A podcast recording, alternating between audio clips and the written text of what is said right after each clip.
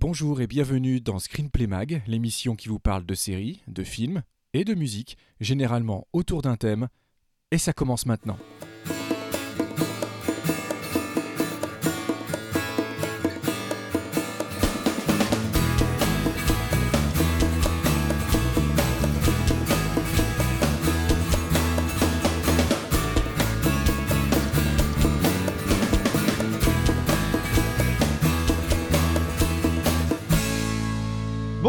Bonjour et bienvenue dans Screenplay 1, 2, 3, Ascend Trentième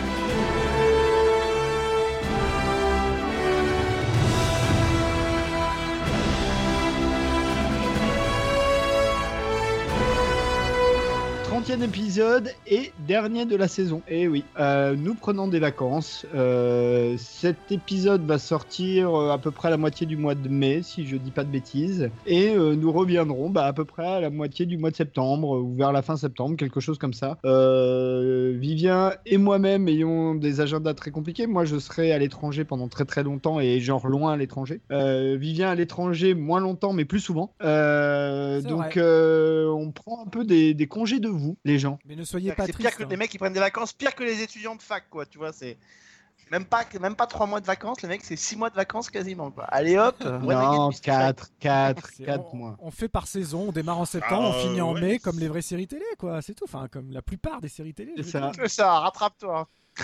on s'interdit pas, on s'interdit pas de faire des petites pastilles ou des petits bouts de trucs euh, pendant l'été si jamais euh, l'occasion se présente. Mais on préfère vous, vous prévenir, n'attendez pas votre épisode hebdomadaire avant euh, la fin du mois de septembre. Celui-ci est le dernier de la première saison de Screenplay qui compte 30 épisodes, hein, parce qu'on a eu des petits, des petits changements de format, mais c'est quand même pas mal, il faut les sortir. J'aimerais en profiter quand même pour saluer le travail énorme de Vivien qui fait les montages et tout le monde autour de ce micro euh, a une idée assez précise de la quantité de travail que ça implique. C'est le plus gros boulot. Donc merci Vivien pour ça. Bravo Et- Oh, Bravo il vous en prie, il vous en prie. Et cette semaine, ne perdons pas trop de temps. Comme la semaine dernière, notre thème sera consacré aux séries Marvel dans notre screenplay Assemble volume 2, partie 2, intitulé En attendant les Defenders. Et pour parler de ce sujet, j'accueille autour de ce micro Vivien Lejeune. Vivien, vous êtes euh, journaliste pour euh, l'écran fantastique euh, et co-présentateur de cette émission. Alexandre Letraine, présentateur de l'émission La loi des séries sur Radio VVL et en charge du pôle séries sur le site internet, ainsi que sur Season 1, et je n'oublie rien, je crois. Season 1 en guest, hein, parce que c'est tout. J'en fais plus beaucoup, malheureusement. Ok. Et, et épisodiquement dans Season 1, mais en ayant été euh, le pilier de l'émission pendant plus de 7 ans. euh, bon, bref. Et enfin, Fred Tepper, vous êtes également chroniqueur à la loi des séries de Radio VL, en charge du pôle ciné, je pense, si je ne dis pas de bêtises, et ainsi que le patron du site Les Chroniques de Cliffhanger Co. Merci à tous d'être autour de ce micro et je viens de vous faire une introduction à la C dans l'air. Oui, mais C'est ça, oui. pas bons. C'est exactement ça. Et j'aime beaucoup, et j'aime beaucoup, je suis fan de C'est dans l'air, donc merci. Série dans, série dans l'air, ça va s'appeler. Série dans l'air. Ça a pas l'air, mais c'est- c'est- c'est pas si facile que ça à faire. Bref, Oh non. euh, Oh non, c'est pas facile, je suis d'accord avec toi. c'est- c'est- les gens se disent tout ça, c'est simple, mais non, pas du tout. Bref, Et Christophe Bricot que vous retrouvez dans son salon. C'est important de le souligner. non, même pas, euh, Enfin, même, même pas. pas. Les pour quatre les d'ailleurs, quatre ça prochains mois, non. mois, je serai au Kazakhstan. Tout, tout de suite, ça calme. Hein. Ça calme. tu dis Kazakhstan, paf Déjà, les gens se disent Kazakhstan. Déjà, c'est où Quel continent C'est où sur la carte On dirait une mauvaise série Marvel sur Netflix. ou, un- ou en tout cas, un vrai faux pays dans un comics sans aucun doute. Mais non, ça existe. Socolie.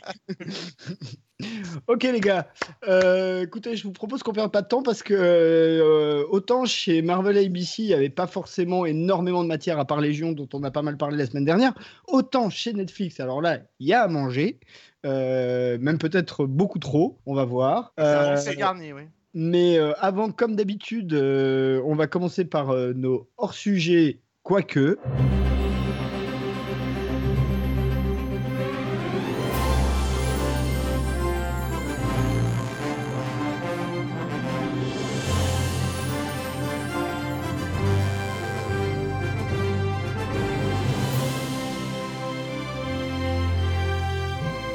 Alors, moi, je vais vous parler d'une série qui a commencé euh, l'année dernière sur Sci-Fi, qui s'appelle The Expanse. J'en ai déjà parlé à droite et à gauche.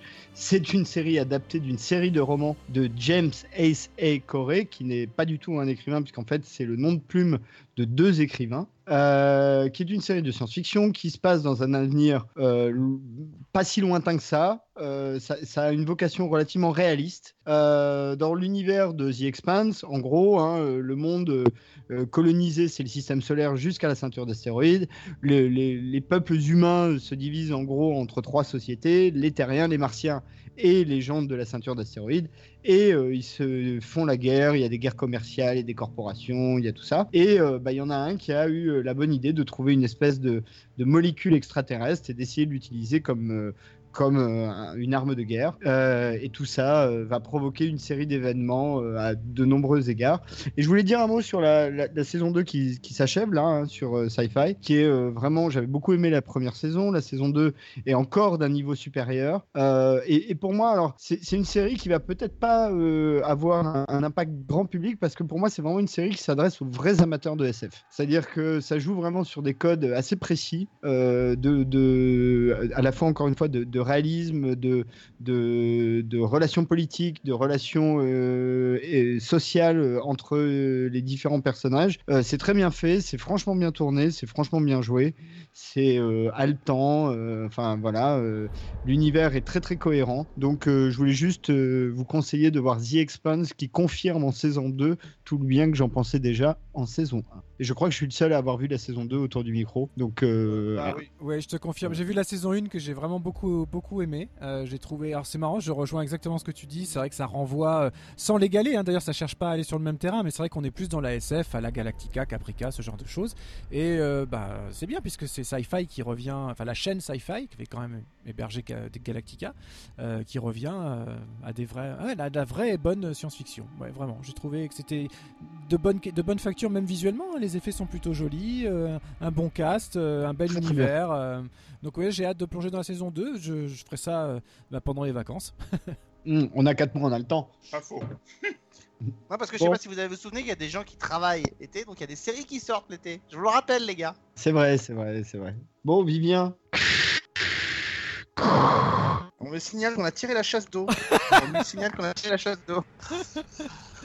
Mon dieu. bon, est-ce que ton Dieu. astuce est aussi grande qu'elle euh, qu'elle en a l'air? Oui, maître euh, Yoplait, il s'appelle comment? Yogourt, maître Yogourt. Yogourt, Maître yogourt. Yogourt. Voilà. Allez, du, du yop solo. Du yop solo. Euh, alors, eh ben, on va faire un pack. On va faire un petit pack euh, au moment où on enregistre. Il n'y a pas longtemps, s'est tenue euh, la dernière Star Wars célébration en date. C'était du 13 au 16 avril à Orlando.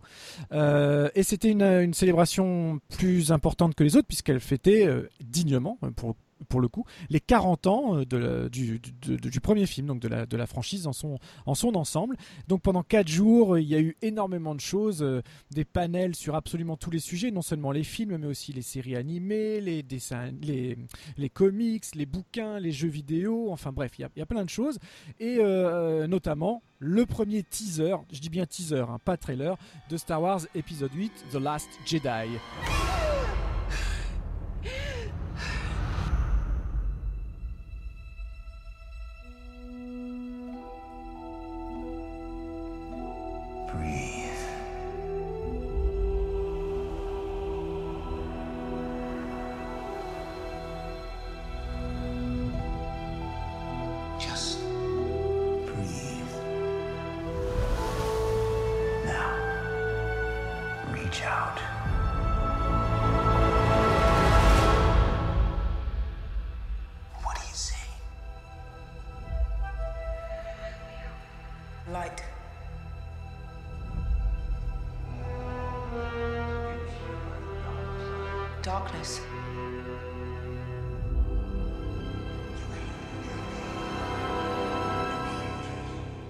balance. It's so much bigger.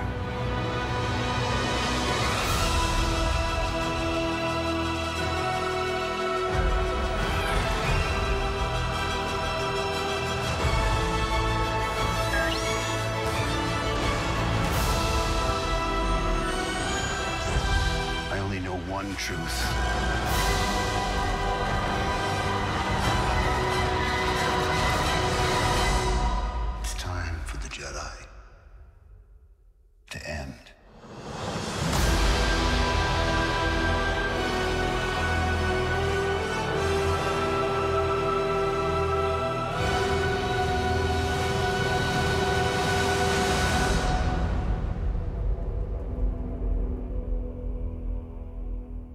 Donc avant bah, de faire un petit tour de micro pour euh, recueillir vos, premières impressions sur ce, teaser et l'attente que vous avez vis-à-vis du film, bah, juste deux trois, trois choses à dire. La- L'annonce surprise euh, qui a été faite autour de, Star Wars Rebels. euh, qui est vraiment une super série d'animation. On en a parlé déjà plusieurs fois autour de ce micro dans, cette émission. On aime cette série. Eh bien, le créateur a annoncé à la surprise générale que la saison prochaine, la quatrième, serait la dernière. Euh, même si la série cartonne hein, concrètement auprès des plus jeunes, ça, marche très très bien. Mais pour le coup, en fait, il est toujours, euh, il a expliqué ça en disant qu'il avait été tellement frustré de l'arrêt de Clone Wars, qui avait été très brutal, euh, il n'avait pas pu finir ce projet comme il l'aurait souhaité. Donc là, il préfère de lui-même, pendant que la série est encore bien accueillie, bien appréciée, finir son histoire telle qu'il a envie de la finir, en construisant ça sur la dernière saison. Donc au final, pourquoi pas? Chapeau, voilà. Et surtout sachant que Rebels, à mon sens, ne fait que ne fait que s'embellir saison après saison. Donc euh, la dernière devrait être aussi intense que les trois premières, si ce n'est plus. Euh, mais ça ne veut pas dire que l'animation va s'arrêter pour autant, puisque dès cet été, on va avoir euh, des petits épisodes d'une nouvelle série d'animation qui va s'appeler Forces of Destiny, Star Wars toujours, hein, bien évidemment, et qui a la bonne idée d'être non plus en 3D, enfin, en- entendez image de synthèse, mais en bon vieux dessin. Et ça, oh putain, pardon pour le mot, mais ça fait du bien du vrai dessin. Et ça va être des petites histoires qui vont raconter euh, l'histoire des héroïnes de Star Wars que ce soit euh, Rey, euh, Finn, pas Finn non putain n'importe quoi. Rey, Jean, Leia bien sûr Sabine aussi de l'héroïne de Star Wars Rebels. Donc il va y avoir toute une gamme de petits dessins animés comme ça. On a vu deux trois visuels. Rien d'animé mais enfin rien de rien de qui bouge mais des, des dessins de conception qui sont plutôt chouettes. Voilà il y a été également présentés des nouveaux des nouveaux romans. Donc Jean Erso va avoir son roman dérivé où on va expliquer comment elle arrive en prison. C'est là qu'on la découvre au début de Rogue One. Elle est en prison. Ben, ce roman va explorer le pourquoi. Il y a aussi un roman qui va sortir sur le personnage de Phasma, euh, la capitaine des gardes euh, du, dernier ordre. Euh, et puis euh, du premier ordre, pardon, pas du dernier. Et puis voilà, tout un tout un tout un tas de choses. Mais au-delà de ça, cette célébration s'est ouverte sur un magistral panel d'une heure et demie, célébrant vraiment les 40 ans de la saga, où était présent sur scène eh ben, George Lucas, euh, qui ne faisait plus partie de ce genre de célébration depuis, qu'il avait vendu. Donc là, c'était son grand retour. Euh, les fans étaient comme, comme des fous à l'idée de le revoir, et puis de pouvoir aussi lui. Ah bah tu m'étonnes vu ce que rapporte vu, ce- que rapporte la franchise depuis quelque temps, tu m'étonnes qu'il a voulu se rappeler au bon souvenir de tout le monde. Bah, en même temps, il gagne rien, hein, donc. euh, Oh, mais je bon. suis mauvais. Oui, parce qu'il faut pas oublier. Moi, non mais enfin bon. Je suis partagé parce que c'est quand même. Enfin, faut surtout pas oublier que c'est quand même de sa, de sa tête à lui que tout cet univers-là est, est sorti. euh, voilà, même s'il faut pas minimiser, bien évidemment, l'apport Ouais. de, chaque, de chaque nouveau réalisateur et même les anciens à l'époque. Hein, Richard Marquand, etc. Il, a pas, il avait pas réalisé la trilogie originelle en son entier non plus. Donc, euh, voilà. Donc, mais à ses côtés, ben, on a- il y avait, il y avait tout le monde, Mark Hamill, Harrison Ford, euh, voilà. Et bien évidemment, un magnifique hommage a été rendu à Carrie Fisher. Il y a eu un clip euh, de 4 minutes qui a été euh, fait et, et projeté qui est absolument génial. Je vous invite à aller taper sur YouTube Star Wars Célébration Carrie Fisher Tribute et vous allez voir une magnifique vidéo. Très très très très belle. Et la, vraie surprise de ce, de ce panel, de cet événement, c'est que donc imaginez-vous la scène, les gens, la salle est plongée dans le noir. Euh, le clip passe sur trois écrans géants, tellement la salle est grande.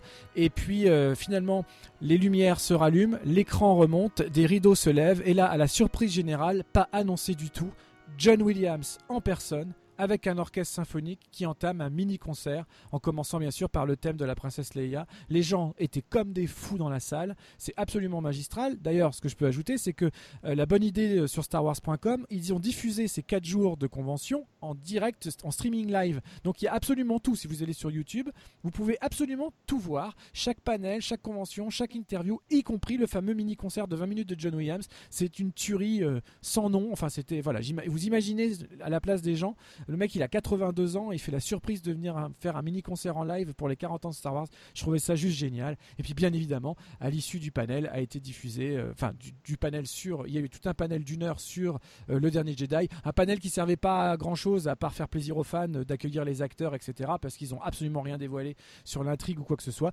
à part le premier teaser qui depuis a été relayé, je ne sais pas combien de fois sur la toile, que nous avons, je pense, tous vu autour du micro. Et donc bien évidemment, je me tourne vers vous, les amis. Avez-vous vu, apprécié ou pas ce premier teaser de The Last Jedi? Euh, oui et oui. Oui, Euh, oui. J'ai vu et alors Alors apprécier, c'est un peu difficile parce que on voit quand même pas grand-chose. Euh, D'ailleurs, je crois qu'en français ils traduisent par les derniers Jedi, pluriel et pas singulier. Euh, ce Ceci, qui- ceci dit, le, le titre anglais ne, ne précise pas si c'est singulier ou pluriel. Exactement, exactement. C'est pour ça que euh, bon. Et euh, il y a une phrase dans le teaser qui laisse à penser que c'est assez juste, d'ailleurs. Hum, hum. Une phrase prononcée par euh, Luke Skywalker. Non, que dire d'autre? Pas grand chose. Moi, j'ai beaucoup aimé épisode 7. euh, je l'ai dit à plusieurs reprises. vraiment beaucoup. c'est un, un, un bon épisode. donc, je pense que la suite sera dans la lignée. Les images qu'on voit sont pas très surprenantes, en fait. C'est ça qui est qui est dommage, c'est que du coup, avec un Star Wars par an, ça devient banal. je suis pas sûr que ça aide beaucoup la saga. Euh, et je pense que ça participe beaucoup au fait que les gens ont l'impression que c'est moins bien. Mais c'est pas que c'est moins bien, c'est qu'il y en a plus souvent en fait. c'est moins exceptionnel, ça c'est sûr. Hmm. Et c'est pas moins bien. Ah non, c'est pas moins bien Comme du tout. Marvel, quoi. Ben voilà, moi j'ai euh, rien à dire de plus sur la base des 2 minutes 12 de, teaser euh, dans lesquels euh, on voit pas grand chose. En tout cas, on voit pas grand chose de nouveau par rapport à ce qu'on a, ce qu'on connaît de l'épisode 7, notamment en termes de personnages. Simplement le fait que, a priori, euh, Poe Dameron aura un rôle probablement un peu plus important que dans l'épisode 7 où évidemment il avait un tout petit rôle. Ouais. Moi, je l'ai vu aussi, euh, et euh, forcément. Et j'ai, euh, alors, moi, j'étais vraiment surexcité, quoi. Je... Pourtant, c'est vrai qu'on voit pas grand-chose, mais dès que la musique retentit, dès qu'il y a les premières images, j'avais comme comme toi, Christophe, beaucoup aimé l'épisode 7. J'ai beaucoup aimé Rogue One également, même si on est dans un autre, euh, un autre style. Mais euh, voilà, là, je suis très, très, très euh, dans l'attente, très, très envie de découvrir ce, ce nouveau Star Wars. Et euh, ça va être très, très long d'attendre jusqu'au mois de décembre. Alex? Ah, j'ai pas grand chose à rajouter. Alors, simplement, peut-être, si on voulait mettre un. Moi, j'ai beaucoup aimé aussi le peu qu'on voit, mais si je voulais mettre un petit bémol, histoire de ne pas passer pour des. Pour uniquement des, des aficionados, euh, je dirais que quand euh, on se souvient des critiques qui avaient été apportées à l'épisode 7, euh, et qui étaient, malgré le fait que moi j'ai adoré le film aussi, qui était pourquoi pas justifié, d'avoir quand même l'impression de revoir un peu un nouvel espoir, ils auraient quand même pu en tenir compte pour essayer de produire un teaser qui soit pas quasiment la copie conforme du premier teaser de l'épisode 7. Euh, ça aurait été pas mal. Euh, à part ça, à part ça, ça donne très envie et et, et- et voilà. Et après, effectivement, euh, ce qui augmente aussi, là, tu parlais Christophe du fait qu'il y avait plus souvent des teasers, mais c'est aussi que par rapport à la, ne serait-ce qu'à la première trilogie, la communication n'a plus rien à voir avec Oui, euh, bien sûr. avec ce qu'elle est aujourd'hui, avec ce qu'elle était il y a 40 ans et, et aujourd'hui pour faire euh, vivre des projets, quelle que soit la marque, même si la marque est très puissante, il faut matraquer. Et j'ai évidemment peur que on se mette à avoir des tas de, de teasers où on ne verra finalement qu'une minute, qu'une seconde de plus dans chaque teaser jusqu'au prochain trailer, le vrai, qui lui devrait pas arriver avant au moins la rentrée ou, ou l'automne quoi. En, en première trilogie, il a fallu, je crois, 7 ans pour sortir les trois. hein. 77 le premier, 84 euh, le retour du Jedi. Je crois, je suis plus très sûr. 83, le retour du Jedi. 83, donc 6 ans. Euh, là, on en a un par an. Oui, mais oui, mais non. Ouais. Oui, mais non. On a, on a un Star Wars par an, certes, mais le, ça va rester sur 6 ans pour, le, pour les épisodes 7, 8, 9. Donc, ça, en fait, c'est comme à l'époque, à part quand on Oui. a un épisode intermédiaire. Parce Non, qu'on a parce des que- épisodes dérivés. Voilà. Non, tu peux, tu peux le dire comme ça. euh, de, en- oui, tu es dans, dans la logique interne du truc. Mais vu d'extérieur, tu as quand même un Star Wars par an. Oui, Oui, ça, non, ce qu'il voulait dire, c'est que dans la, dans la continuité narrative, tu, ça va être tous les deux ans. C'est ça. Oui, bien sûr. Voilà. Pour rebondir sur ce que sur ce que disait euh, Alex par rapport à la construction de la bande-annonce, c'est vrai, hein, c'est flagrant. euh, bon, c'est vrai que des gens se sont amusés à faire un parallèle en mettant les deux en mettant les deux les deux teasers en parallèle, sauf qu'en fait le teaser de, de l'épisode 7 avait été a été remonté. hein, c'est du fan made, donc euh, y a- ils se sont arrangés pour pour pour grossir encore le trait de, de- de- des ressemblances. Évidemment. Mais euh, ce qui change, enfin, la lecture que j'ai moi de ce, de ce teaser-là, c'est que euh, un des reproches qui avait été fait à l'éveil de la force, c'était qu'il copiait vachement un nouvel en termes de construction narrative. Ben là, de ce qu'on comprend dans le teaser du dernier Jedi, des derniers Jedi, c'est que il, ben, continue sur la même lancée puisque ça a l'air d'être pas un copier-coller parce que c'est pas du tout ce que je pense, hein, mais en tout cas un respect narratif de du second volume, c'est-à-dire l'Empire contre-attaque. Il y a beaucoup de similitudes. On va avoir la formation euh, de Rey au même titre qu'on avait la formation de Luke avec Yoda euh, au début de l'Empire contre-attaque. Euh, au début de l'Empire contre-attaque, Luke a été blessé, donc il est dans un caisson pour, le, pour le soigner. Là, Finn est dans un caisson suite aux blessures qu'il a eues à la fin du premier épisode. Enfin, il y a, il y a beaucoup de petites similitudes comme ça. Et puis aussi cette volonté de noircir, de, de- de faire comme, comme le veut la tradition. Normalement, l'épisode intermédiaire est le plus sombre membres de la trilogie. En tout cas, c'était le cas sur la trilogie d'origine. Donc euh, voilà, ça m'a Ouais. l'air, euh, ça m'a l'air plutôt, euh, Ouais. plutôt bien senti dans, dans ce Bah, sens. ça a bien marché pour le premier. Ça a bien marché pour le premier de, de faire euh, entre guillemets un copier-coller euh, de- d'un nouvel espoir. Il n'y a pas de raison qu'il change de stratégie maintenant. hein. Euh, enfin, on sait pas si la stratégie qui a marché, c'est c'est ça ou si c'est le fait que c'était un nouvel épisode de Star Wars et que c'était extrêmement attendu euh, euh, par les fans euh, qui commençaient à se dire qu'il n'y en aurait peut-être pas d'autres après, euh, après la nouvelle trilogie, euh, la, la préquelle sortie avant. Donc, euh, alors on a, on a beaucoup entendu, on a beaucoup utilisé l'expression copier-coller. Euh, je dis vraiment, c'est pas péjoratif. Ça fait partie des choses qui ont été reprochées. C'est vrai qu'on peut trouver certaines ressemblances de style narratif. Moi, je n'ai jamais trouvé que le que l'éveil de la force était un remake d'un Nouvel Espoir. Mais alors jamais. Je trouve que c'est pas du tout, du tout la même chose en termes de construction de personnages. C'est pas les mêmes. Les événements sont pas les mêmes. Les, les- les planètes visitées sont pas non plus les mêmes. Donc je suis pas du tout d'accord avec ce, avec ce, ce pourquoi le film s'est fait un peu destroyer euh, au moment de sa sortie à ce niveau-là. Juste pour finir, avec- avant qu'on retourne sur nos ce qui Marvel. nous révélera, ce qui, ce qui- pardon, ce qui nous révélera la vraie, la vraie nature de la Force, c'est que c'est quand on nous révélera la filiation de, de Rey. Exactement. Euh, si la filiation de Rey va dans, le, va dans le même sens en termes de révélation que la, filiation de Luke, euh, ça va quand même être compliqué de justifier qu'on n'a pas fait une transposition sur une nouvelle trilogie. Euh, comme ça a l'air de, de- Tu vois, voilà. Si c'est quelqu'un qui est né euh, de l'Immaculée Conception, ça ira.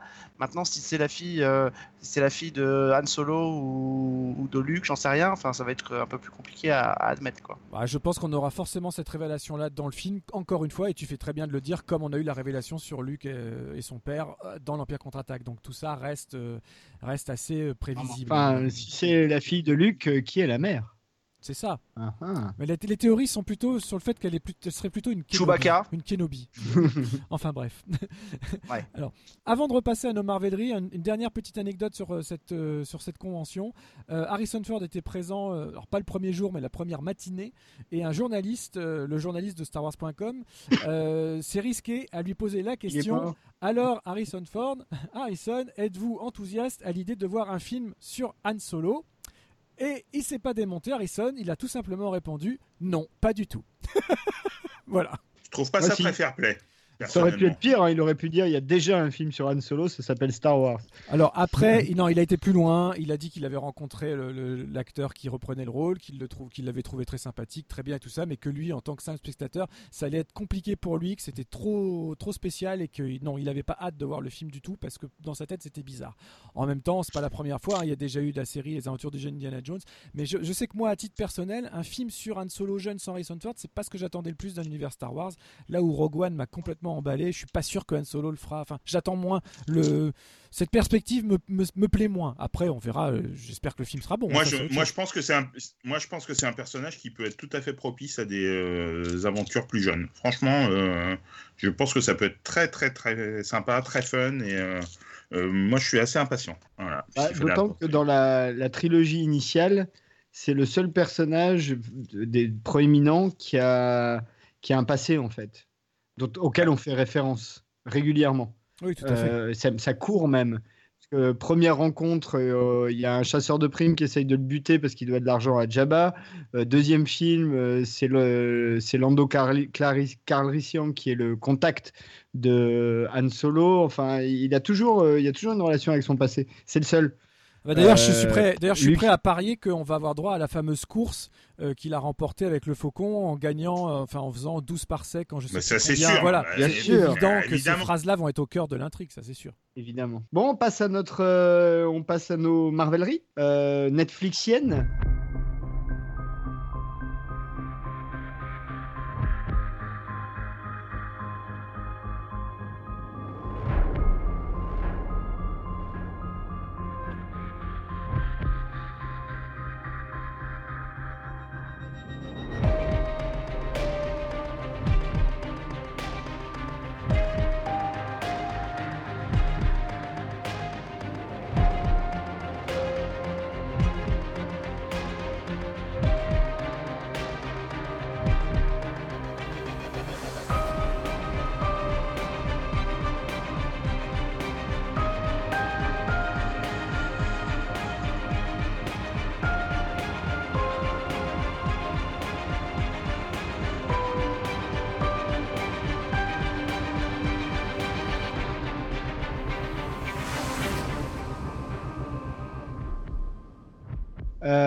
La semaine dernière, on vous a donc parlé des séries Marvel sur euh, finalement le, canal qui aurait dû probablement être le canal le plus naturel, c'est-à-dire euh, le canal euh, ABC qui possède, enfin donc que possède Disney ainsi que Marvel et euh, Lucasfilm, euh, et la Fox qui possède les droits des X-Men, donc ça fait sens. Et là, on vous parle de Netflix.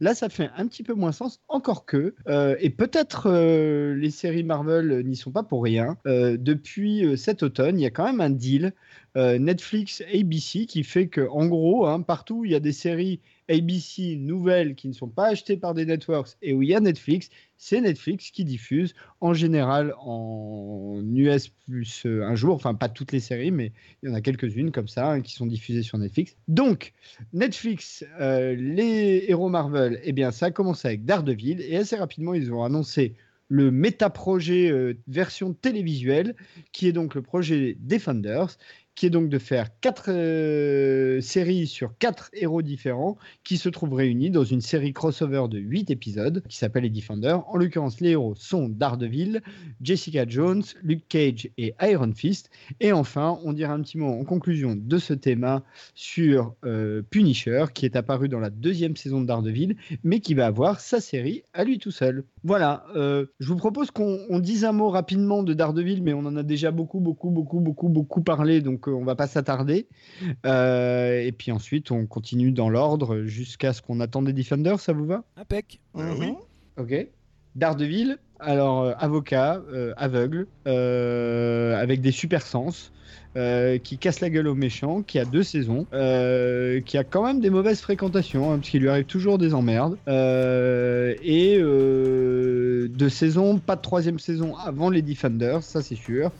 Euh, Charlie Cox dans le rôle principal qui fait quand même un boulot assez remarquable. Bon, on a tous dit le, tout le bien pensait de la série, donc peut-être euh, on fait un tour rapide, mais euh, dans l'ordre, hein, Vivien, Alex, Fred, Vivien? Bon, écoute, la, saison 1, effectivement, on, a, déjà, on en a déjà parlé dans une émission précédente au moment de la sortie. Moi, je l'ai absolument adoré. Charlie Cox, je trouve génial. Moi, vraiment, j'ai.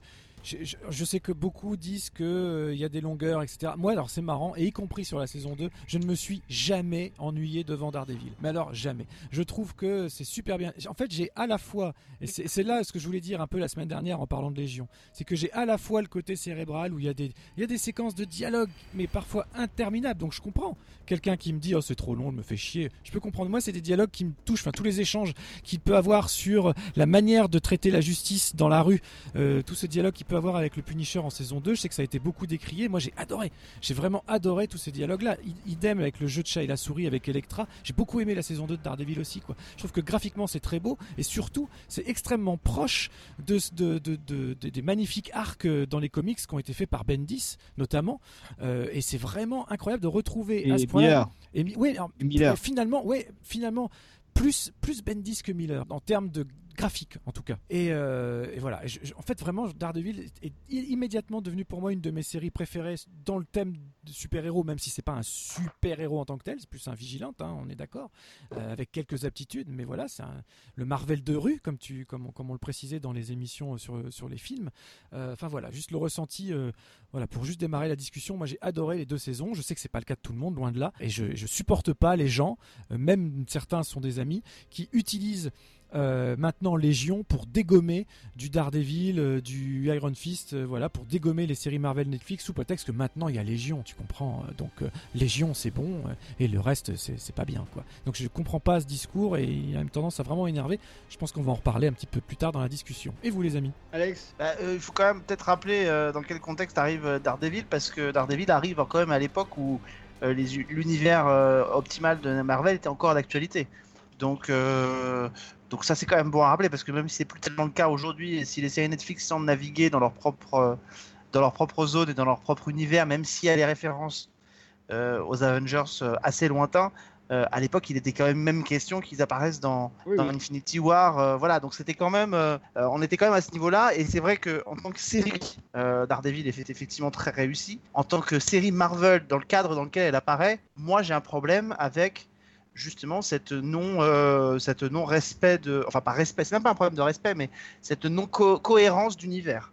Euh, cette espèce de côté, on a du mal à imaginer comment euh, Marvel, Daredevil puisse cohabiter dans un univers dans lequel il y a Thor, Hulk et Iron Man. Or, au début, quand elle arrive, ils sont censés cohabiter là-dedans, puisque je crois même qu'il y a une référence Oui, oui, oui. aux événements de New York dès le premier épisode. Donc, euh, donc voilà. Donc, en tant que série, c'est une super série.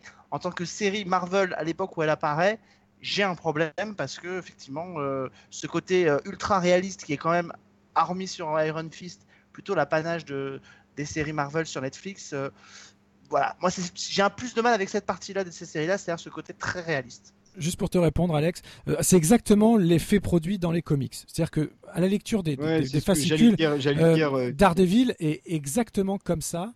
Euh, et face à un Thor par exemple. Donc cette différence de lecture, cette différence d'univers, d'approche, tu l'as vraiment dans les comics. Et moi quand j'étais gamin, mais je l'ai déjà dit aussi, mes deux héros préférés ont toujours été Spider-Man et Daredevil. Et d'ailleurs c'est les deux seuls qui euh, se rencontrent vraiment régulièrement.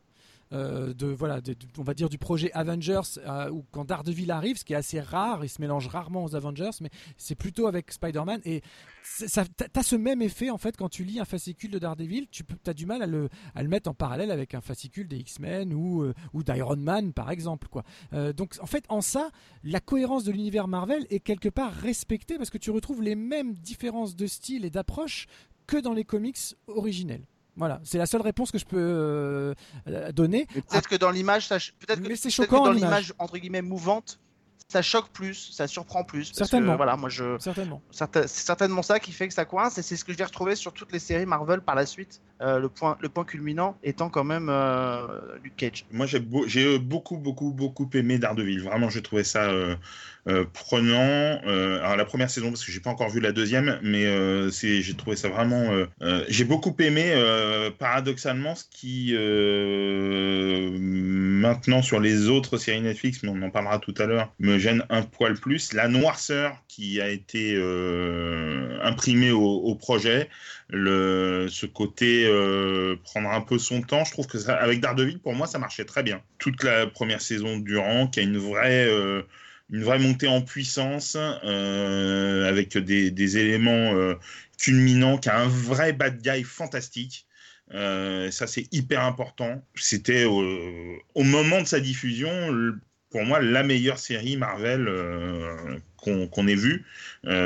Franchement, super Charlie Cox, Vincent Donofrio dans la première saison est exceptionnel. Enfin, vraiment, c'est. J'ai- J'aime beaucoup, beaucoup ce qui- ce qu'ils ont fait de cette série. J'ai pas encore vu la saison 2, mais euh, apparemment, bon, elle, a plus de détracteurs, mais je, connais aussi quelques aficionados qui ont qui l'ont adoré. Euh, alors, juste euh, pour répondre deux choses. Un, Vivien, c'est intéressant que tu cites Spider-Man parce que c'est un des rares héros Marvel qui navigue dans tous les niveaux. Euh, du niveau caniveau au niveau cosmique. Euh, et c'est vraiment Spider-Man, le, héros multi, euh, multi-niveau. En revanche, Alex, euh, tu as raison, mais je pense que c'est pas l'image, c'est vraiment la profondeur des personnages qui est différente, y compris par rapport au film. C'est-à-dire que dans les séries Netflix, on prend le temps de créer de la, de la profondeur aux personnages qu'on prend pas le temps de créer ni dans les films ni dans les autres séries ou de la plupart d'entre elles.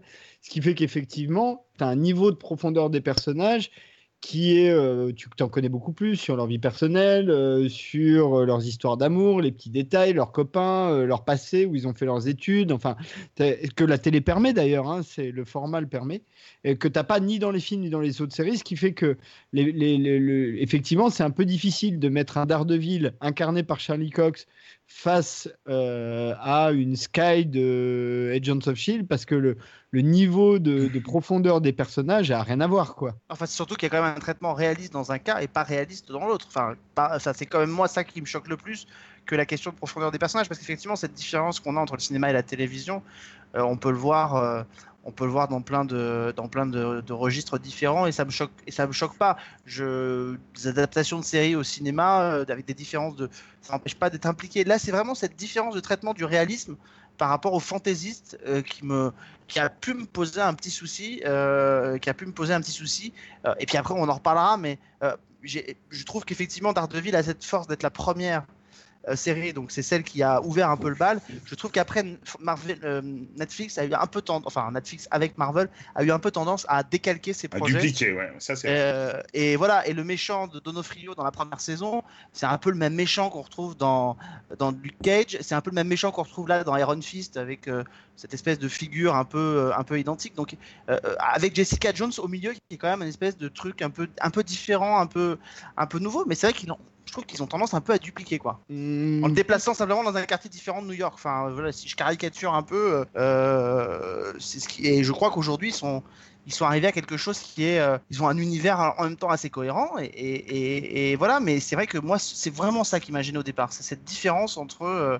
entre euh, une créature verte, euh, un, dieu, euh, un dieu nordique et. euh, euh, et un type qui pourrait être un mec lambda qui s'habille simplement avec une tenue euh, pour se déguiser. Enfin, tu vois, c'est c'est juste un peu plus ça. Ouais, euh, on, on en reparlera. Après, c'est vrai que le défaut du projet, euh, qui n'est pas un défaut au sens euh, un ratage, hein, c'est inhérent au projet, c'est que tu tapes quand même quatre origin story euh, d'affilée, et Ouais. que les origin story, au bout d'un moment, bah, ça se ressemble toujours un peu. Je trouve déjà qu'au cinéma, avec une heure, c'est trop long. Alors là, avec des fois 4 ou 5 ou 6 heures d'origine story, pff, voire même Exactement. parfois une saison entière. C'est un peu compliqué. Et c'est pour ça que la saison 2 de Daredevil était importante, je crois, parce qu'elle a démontré que on pouvait faire autre chose que des origin story, déjà, avec ce genre de héros. Donc, euh, et de ce côté-là, la, la- la série, euh, qu'on aime ou qu'on n'aime pas, qu'on aime moins, c'est pas très important. Ce qui est certain, c'est que la saison 2 de Daredevil, personne n'a dit que c'était déshonorant, personne n'a dit que c'était un ratage complet. Ah, C'est si, si. euh, Ah, dans si, la lignée de la ah, saison ça, je 1. l'ai lu, mais alors, à droite, à gauche, mais alors, il y a eu des, même pas des détracteurs, c'était, euh, mais y compris des gens qui avaient soi-disant adoré la première et qui se sont mis à dégommer la deuxième parce que d'un seul coup, ça faisait plus bien d'aimer, hein, très concrètement. hein.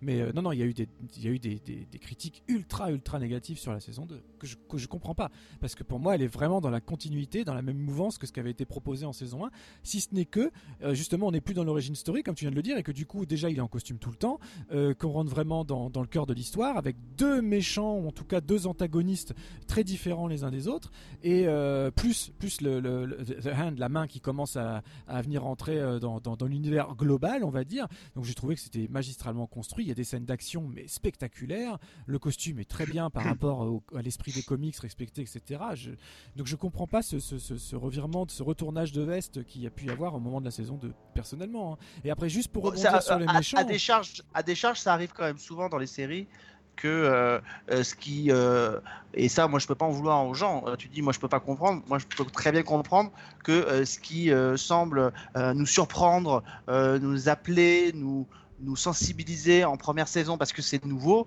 euh, si on a la sensation et, parfois moi j'ai pu la voir que ça se répète ou que ça se refait dans, même dans une autre direction on est plus surpris donc l'attrait de la nouveauté n'étant plus là on, devient peut-être un peu plus critique et un peu moins happé par la nouveauté. Donc je peux comprendre que des gens soient pas et ça va être la difficulté de toutes ces séries puisque il y a une saison 2 de Jessica Jones aussi qui va être euh, qui va être en chantier. Je pense que les autres devraient y avoir droit aussi. Donc c'est effectivement d'être capable de te mettre dans ce niveau. Moi je suis comme toi, j'ai pas vu la saison. Je sais qu'elle arrive, elle sort en DVD là au mois de mai. Donc ça va être l'occasion effectivement de me rattraper. Mais, je peux comprendre que voilà, euh, cet attrait de la nouveauté n'est plus euh, plus, n'est plus ne fasse plus magie. Ouais, enfin, là en l'occurrence, faut quand même avoir la dent dure parce que c'est quand même objectivement euh, dans, dans la bonne lignée euh, de, de la saison 1. Évidemment, c'est plus une origin story, hein, on l'a dit. Euh, ça utilise quand même des personnages importants de l'univers Marvel et pas euh, des personnages qu'on a pris euh, qui sont apparus dans deux comics dans les années 70 et que plus personne n'a jamais vu après. Euh, donc euh, voilà, donc euh, c'est- plutôt euh, de, de bonne aloi et tout en ayant une lecture de ces personnages qui est vraiment pas inintéressante, euh, que ce soit euh, tout le débat vigilante avec le Punisher ou au contraire la relation un peu un peu trouble avec avec Elektra. Ce qui est intéressant, c'est qu'évidemment tous les personnages de Netflix, à part peut-être Iron Fist, c'est peut-être le Danny Rand, c'est peut-être le cas particulier, sont tous des personnages en niveau de gris c'est ni des vrais gentils, ni des vrais, euh, ni des, des purs salauds.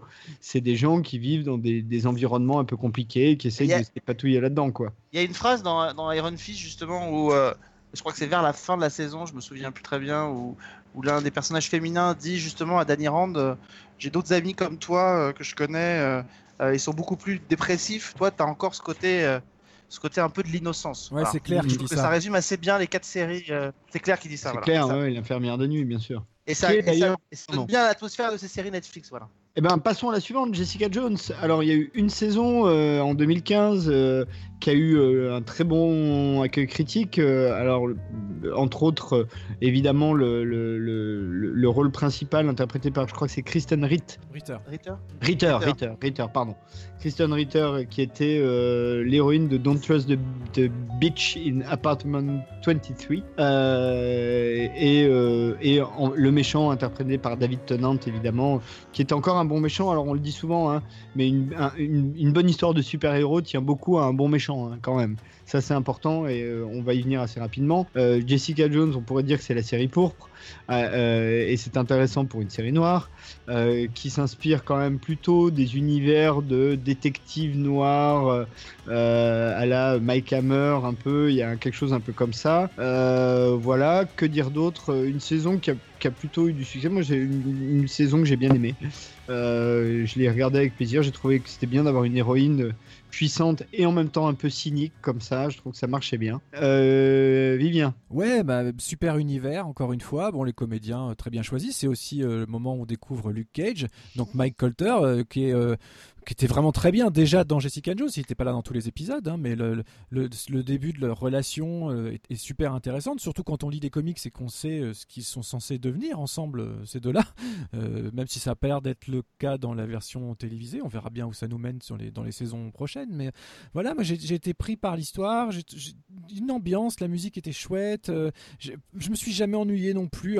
Je trouvais ça un peu plus longué hein, qu'un qu'un Daredevil. Je pense que sur les 13 épisodes, on aurait pu faire la même en 10, allez, pour, être, euh, pour rejoindre un petit peu euh, euh, les, même les détracteurs. Mais j'ai trouvé que c'était de très bonne facture. Après, c'est pas un personnage ultra connu des comics. Elle a eu son petit arc. D'ailleurs, c'est marrant, c'est que ses comics à elle s'appellent Alias, en fait. Rien à voir avec la série de J.J. Abrams, mais voilà, c'est pour, pour les gens qui voudraient se procurer les, les albums, ça s'appelle pas Jessica Jones, ça s'appelle Alias.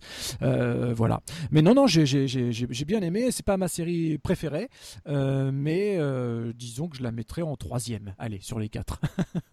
Ok, Alex? Euh, moi, ce sera peut-être certainement en tout cas celle dont l'univers m'a le plus plu. Mais Encore une fois, en tant que série, et pas en tant que série forcément de super-héros ou de série Marvel, parce que euh, peut-être elle encore plus que les autres, c'est euh, c'est vraiment pas patent, euh, en tout cas au Pourtant, début. elle a des pouvoirs. Oui, elle a des pouvoirs, mais enfin, elle s'en sert quand même de manière très très très très très limitée. Et que, effectivement, comme tu l'as très justement dit, on n'est plus dans une histoire de détective privé et sur la question du trauma, euh, du trauma après une agression pour une femme que sur autre chose. Et, et- mais malgré ça, l'univers m'a plu. Après, euh, voilà, même réserve que sur Daredevil, sur euh, le, le- le global et sur l'univers de films de, sup- de, de- de super-héros. Maintenant, c'est une, une très très belle série. Euh, je trouve que c'est plutôt malin d'avoir choisi Tenant comme méchant parce qu'on on est dans, on est dans l'opposé de ce qu'on imagine, c'est-à-dire un peu euh, la montagne, euh, la montagne impressionnante à la Donofrio dans Daredevil et euh, et ça c'est plutôt c'est plutôt malin. Donc c'est une série qui est très extrêmement intéressante. Je pense qu'elle peut plaire paradoxalement à des gens qui ne sont pas forcément intéressés par l'univers euh, Marvel, l'univers super-héros, en tout cas euh, Mm. dans les débuts. Je pense que c'est Ouais. peut-être un- une bonne entrée en matière. Enfin, je sais pas, je, ça peut plaire à un public un peu plus large. Euh, voilà, moi, je la mettrais certainement dans, en deuxième position. Euh, et, et- et je, alors là, pour le coup, par contre, je suis désolé, Vivien, mais je le trouve extrêmement sympa avec, euh, avec Luke Cage euh, parce que. euh, ce que j'ai vu dans Jessica Jones avec lui m'a pas plu et, et ça n'a fait que se confirmer après dans cette épouvantable série dont on va parler juste après. On, on va y venir. On va y venir. Fred, Ouais, moi j'ai bien Jessica Jean. Ouais, j'aime bien Jessica Jean. Euh, j'aime bien parce que déjà la comédienne euh, est, est plutôt euh, pétillante et, euh, très agréable et joue plutôt bien. Le côté Polar Hard Boy me plaît beaucoup.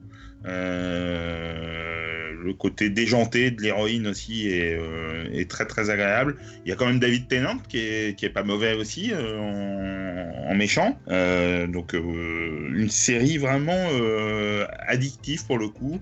Euh, qu'on a envie de suivre. Moi, vraiment, ça, me- plaît. Je suis assez d'accord avec ce qu'a dit Alex sur le fait que euh, peut-être des gens qui soient, sont, seraient pas férus de super-héros peuvent peut-être rentrer plus facilement euh, par le biais d'une série comme Jessica Jones. Je trouve ça vraiment, vraiment bien foutu pour le coup. Avant de donner mon avis, juste une chose, Alex, par rapport à ce que tu disais, je pense quand même qu'on peut être d'accord tous les quatre sur le fait qu'au moins les séries Netflix entre elles ont un univers très cohérent Ouais, entre bah elles.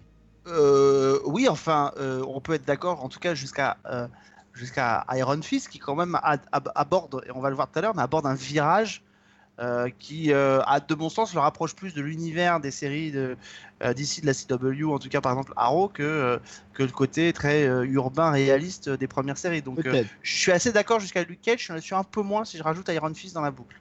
Euh, et euh, en ce qui me concerne, Jessica Jones, en fait, ce serait même ma préférée des quatre. Euh, en tout cas, à l'échelle de la première saison, il faudra voir. Tout simplement parce que je, je- je trouve que là, ils sont.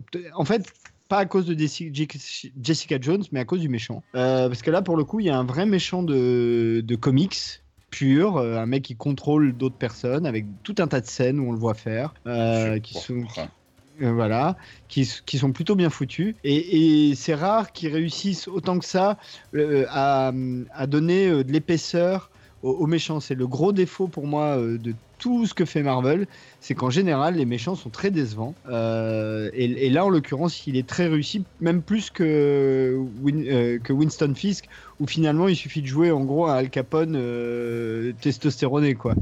Bon, avec un C'est côté plus subtil, ouais. Plus voilà. subtil. Là, là, non, puis surtout, c'est un vrai truc de comics. C'est-à-dire que dans un truc de, dans les incorruptibles, tu verras jamais un mec qui contrôle les cerveaux, tu vois, c'est, enfin, qui contrôle les gens. Euh, et ça, c'est vraiment un pur truc de comics. Donc ça, oui, c'est plus dans la, veine, dans, dans la veine réaliste euh, Wilton Fi- euh, Wilson Fisk que. que exactement. C'est sûr. Exactement.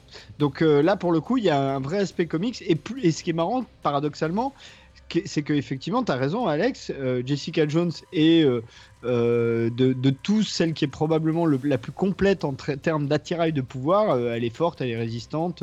si elle saute loin, elle peut même vaguement voler. Enfin voilà. Et qui s'en sert le moins. Donc euh, voilà. Passons euh, à Luke Cage. Euh, Luke Cage, donc euh, sorti euh, l'année dernière avec Mike Colter dans le rôle titre, puisque c'était lui qui l'interprétait déjà. Et rappelons que chez Marvel, les acteurs sont proprios de leur personnage, contrairement à DC. Luke Cage est donc la série se passe je pense, après euh, Jessica Jones, je pense que les séries sont chronologiques. Euh, ça, on l'a pas dit, mais euh, et c'est jamais vraiment clairement dit, mais ça, ça fait sens avec euh, le personnage de l'infirmière de nuit, dont l'évolution, on- dont on suit l'évolution d'une série à l'autre. Ouais, Rosario Dawson. hein, qui... Rosario Dawson, absolument. Donc Luke Cage, bah Luke Cage c'est un mec qui est super fort, super résistant, sur qui visiblement on a fait des expériences. La série est découpée en gros en deux arcs. Il y a un premier arc qui clairement euh, prend son inspiration dans en gros les films de gangsters de black exploitation des années 70 et euh, un deuxième arc qui est un peu plus comique cette fois mais dont les enjeux sont malheureusement assez mineurs ce qui fait que bah, le méchant est pas top euh, et c'est un peu dommage mais qui en revanche est beaucoup plus intéressant du côté de l'histoire de l'origine story là pour le coup de Iron Fist qu'on voit d'ailleurs à un moment donné dans une scène dans son costume Luke original Cage, qui est Luke tout, Cage. tout ridicule Luke Cage. de Luke Cage, pardon, Luke Cage, de, de son costume originel tout ridicule des années 70 et qui en plus finit en tôle quand même, ce qui fait qu'on sait pas trop comment il va, il va intégrer les Defenders. Donc euh, Luke Cage, euh, ami Vivien, je t'en prie. Bah, je pense que pour, inté- un- pour intégrer les Defenders, il va avant tout avoir besoin d'un bon avocat. Donc je pense que c'est comme ça que, que Matthew va, Eh oui. Va faire son entrée. Euh, alors, alors, juste, euh, je suis d'accord avec Alex. Mike Colter n'est pas un bon acteur. Et je le trouvais bien dans Jessica Jones parce qu'on le voyait peu et que j'aimais bien cette relation qu'ils avaient construite ensemble. Maintenant, en personnage principal de sa propre série, bah, force est de constater que ça marche pas. Parce que le personnage est pas assez bon pas assez intéressant pour mériter ces 13 heures de programme, très concrètement. Euh, après, en termes de production design, de production value et tout ça, c'est toujours aussi bien, c'est cohérent dans la manière de, dans la manière de filmer, dans le grain euh, qu'il peut y avoir, dans la manière de filmer un autre quartier de New York, etc. Mais les méchants, les deux, hein, les deux méchants sont catastrophiques, mais vraiment, à la limite, je préfère le premier euh, qui, est, qui est plus, qui est plus classique, mais au Ouais. moins, euh, voilà. Le deuxième est juste ridicule. Tout, tout le deuxième arc de la saison et marche pas du tout, mais ça va pas du tout. On en avait déjà un petit peu parlé. J'avais même fait un parallèle avec Once Upon a Time, quoi. Tellement c'était vraiment genre le méchant. était- Je suis pas le, je suis pas le fils préféré, du coup je vais tuer tout le monde. Enfin, c'est à rat de pâquerette. J'ai pas compris. J'ai pas compris. Après. Euh, je pense qu'il y a une vraie, il y a un vrai truc communautaire, c'est de la exploitation comme tu me l'as dit. Euh, Je pense qu'ils ils ont cherché un public particulier et bien bien ciblé. Euh, maintenant, moi, ça m'a pas touché du tout, Luke Cage. hein. J'ai, du mal à les défendre. Je trouve que c'est bien tourné. J'ai vu les 13 épisodes. J'allais dire sans m'ennuyer. Si, si, je me suis ennuyé devant Luke Cage, clairement. Et, et je comprends pas bien. voilà, je pense qu'il sera très bien dans les Defenders. Je le vois bien en second rôle, mais pas en premier rôle. Pas de saison 2, s'il vous plaît, pour, pour Luke Cage. En tout cas, pas, pas pour moi. Alexandre, vas-y, crache ton venin. Non, je cracherai pas mon venin, hein, mais je l'ai pas tiré sur une ambulance. Mais, mais, mais voilà, mais moi je me suis profondément ennuyé. euh, en plus, alors on, on l'avait vu les deux premiers épisodes avec Fred, une projo, Mm. euh, ou alors il fallait, c'était la meilleure, la pire des configurations possibles pour nous y mettre, parce qu'on nous avait quand même foutu dans un loft, dans des canapés, dans lesquels on était complètement avachis. Et alors, euh, dans ces cas-là, vous avez intérêt à envoyer de la, à envoyer de la sauce, parce que sinon euh, vous vous piquez du nez. Bah ça a pas raté. J'ai piqué du nez. Je me suis rarement autant ennuyé euh, dans euh, devant un programme devant un programme et Je euh, confirme, je l'ai entendu. ah oui oui, oui non mais je c'est mon dieu c'était horrible Euh, c'était voilà et puis et puis voilà ils sont ils sont l'équipe est arrivée après on sentait que euh, on sentait qu'il y avait un, il y avait pas grand chose à dire sur la série. Enfin, c'était, je, ne comprends pas. Et, effectivement, je pense que là, on touche à, peut-être à la limite du genre. Je me souviens quand Jessica Jones était arrivée, on avait dit, euh, euh, ils ont intérêt à pas se rater parce que c'est pas un personnage qui est très connu, donc ils ont intérêt à mettre le paquet sur l'histoire. Euh, Est-ce que Luke Cage n'est pas le symptôme finalement d'une d'une franchise, enfin d'une franchise si on prend l'ensemble des séries qui se repose un peu sur ses acquis et qui s'imagine qu'il suffit de dupliquer un truc? Pour que ça puisse marcher. Euh, moi, je trouve que c'est vraiment pas une bonne série Marvel, mais que tout court, c'est pas une bonne série. Euh, et, alors là, pour le coup, quitte à faire hisser des poils, je vais y aller à fond. Euh, cette espèce de Vivien parlait tout à l'heure des, critiques sur cette série, euh, que c'était de bon ton de taper sur Daredevil après avoir vu Légion, mais ce côté inverse où on encense, où on encense Luke Cage, honnêtement, euh, c'est ressorti dans toutes les critiques. La seule raison qui pousse à encenser Luke Cage, c'est parce que ça parle de la black exploitation. Euh, franchement, euh, c'est, pardon, mais c'est de l'argument de, de niveau quel niveau Enfin, c'est pas possible. On peut pas juste dire en 2017 que la série est intéressante parce que c'est des personnages noirs qui sont dedans. Il faut que ce soit de bons personnages d'abord. Enfin, c'est ça que je comprends pas bien. Et, et ça, je l'ai lu dans plein de papiers, dans plein de critiques, ça m'a énervé. Parce que s'il y a bien une manifestation euh, indirecte, sans se rendre compte du racisme, c'est bien ça. C'est bien de considérer qu'il faille dire du bien parce que les personnages sont noirs. Non, moi, si les personnages sont bons, euh, qu'ils soient noirs, euh, asiatiques ou blancs, les personnages vont me toucher, vont, me plaire. Maintenant, je me sens pas obligé de dire que c'est formidable simplement parce que parce qu'on s'intéresse à, Harlem et tout ça. Non, moi, je veux des bons personnages. Quand je regarde une série, je veux des bons personnages. Je veux avoir un mec qui est charismatique, pas un mec qui a un regard, un, qui a un regard aussi vitre qu'une huître. C'est pas possible. C'est pas possible. Et cette espèce de côté un peu hype de la série, simplement à cause de ça, m'a mais alors prodigieusement gonflé. Euh, Fred Ouais, j'ai pas ressenti ça personnellement, mais euh, peut-être que j'ai pas lu suffisamment de retours sur, euh, sur la série, que, euh, dont j'ai eu du mal à dépasser les deux premiers épisodes. Euh, j'ai trouvé ça extrêmement lent, hein, comme vous l'avez comme vous l'avez dit. Euh, pourtant, euh, je trouve le, le comédien euh, qui joue le Cage, McColter, plutôt plutôt pas mal. Euh, je suis pas d'accord euh, tout à fait avec ce que vient de dire Alexandre par rapport à, à son regard euh, vide. Euh, d'huître, hein, si je ne me trompe pas. De, Tout à fait, d'huître vide, de- pardon. euh, voilà, c'est ça. Euh, je, je suis pas tout à fait d'accord. Je le trouve plutôt pas mal. Par contre, sur ce que j'en ai vu, c'est-à-dire deux épisodes, ça, la série démarre quand même à la fin du deuxième. C'est quand même très problématique pour une série de ne pas euh, happer le téléspectateur dès le départ, parce que c'est un petit peu le principe quand même d'un épisode pilote, me semble-t-il. Et le problème, beaucoup des séries Marvel, c'est qu'il n'y a pas vraiment d'épisode pilote, c'est plutôt un, un ensemble euh, construit. euh, alors, euh, comme une série, je sais pas, mais en tout cas construit comme un- une espèce ouais, de, de- d'ensemble de, De collage. film. Voilà, Ouais, de mais- film, de collage de 13 épisodes. Et moi, ça me pose quand même un sacré problème qu'il faille attendre. euh, donc on va y revenir pour Iron Fist parce que j'ai un peu la, même, euh, la même problématique. Qu'il fallait attendre plusieurs épisodes avant que la série prenne un peu d'ampleur. Bah, euh, j'ai d'autres choses à voir moi entre temps. Donc si ça m'a pas chopé rapidement. Et d'ailleurs, c'est pas propre aux séries Netflix. Hein. 13 Reasons Why, dont on parlait la semaine dernière, ça m'a chopé dès le premier épisode. hein. Donc, c'est pas propre aux séries Netflix. C'est propre à ces séries-là, en l'occurrence. Autant euh, Daredevil m'avait chopé tout de suite, autant Jessica Jones m'avait chopé tout de suite, autant Luke Cage, bah non. Euh, et j'ai pas eu envie d'aller voir plus loin euh, si l'herbe était plus verte. Ok. Bon, là, Luke Cage, en l'occurrence, c'est la série jaune. Euh, moi, je vais dire un petit mot quand même sur euh, Luke Cage. Moi, il y a une chose qui m'a quand même euh, manqué dans Luke Cage, et c'est là où je trouve que ça fait un peu une rupture. C'est que tu avais du Luke Cage dans Jessica Jones et t'as pas de Je- Jessica Jones dans Luke Cage. Ah oui.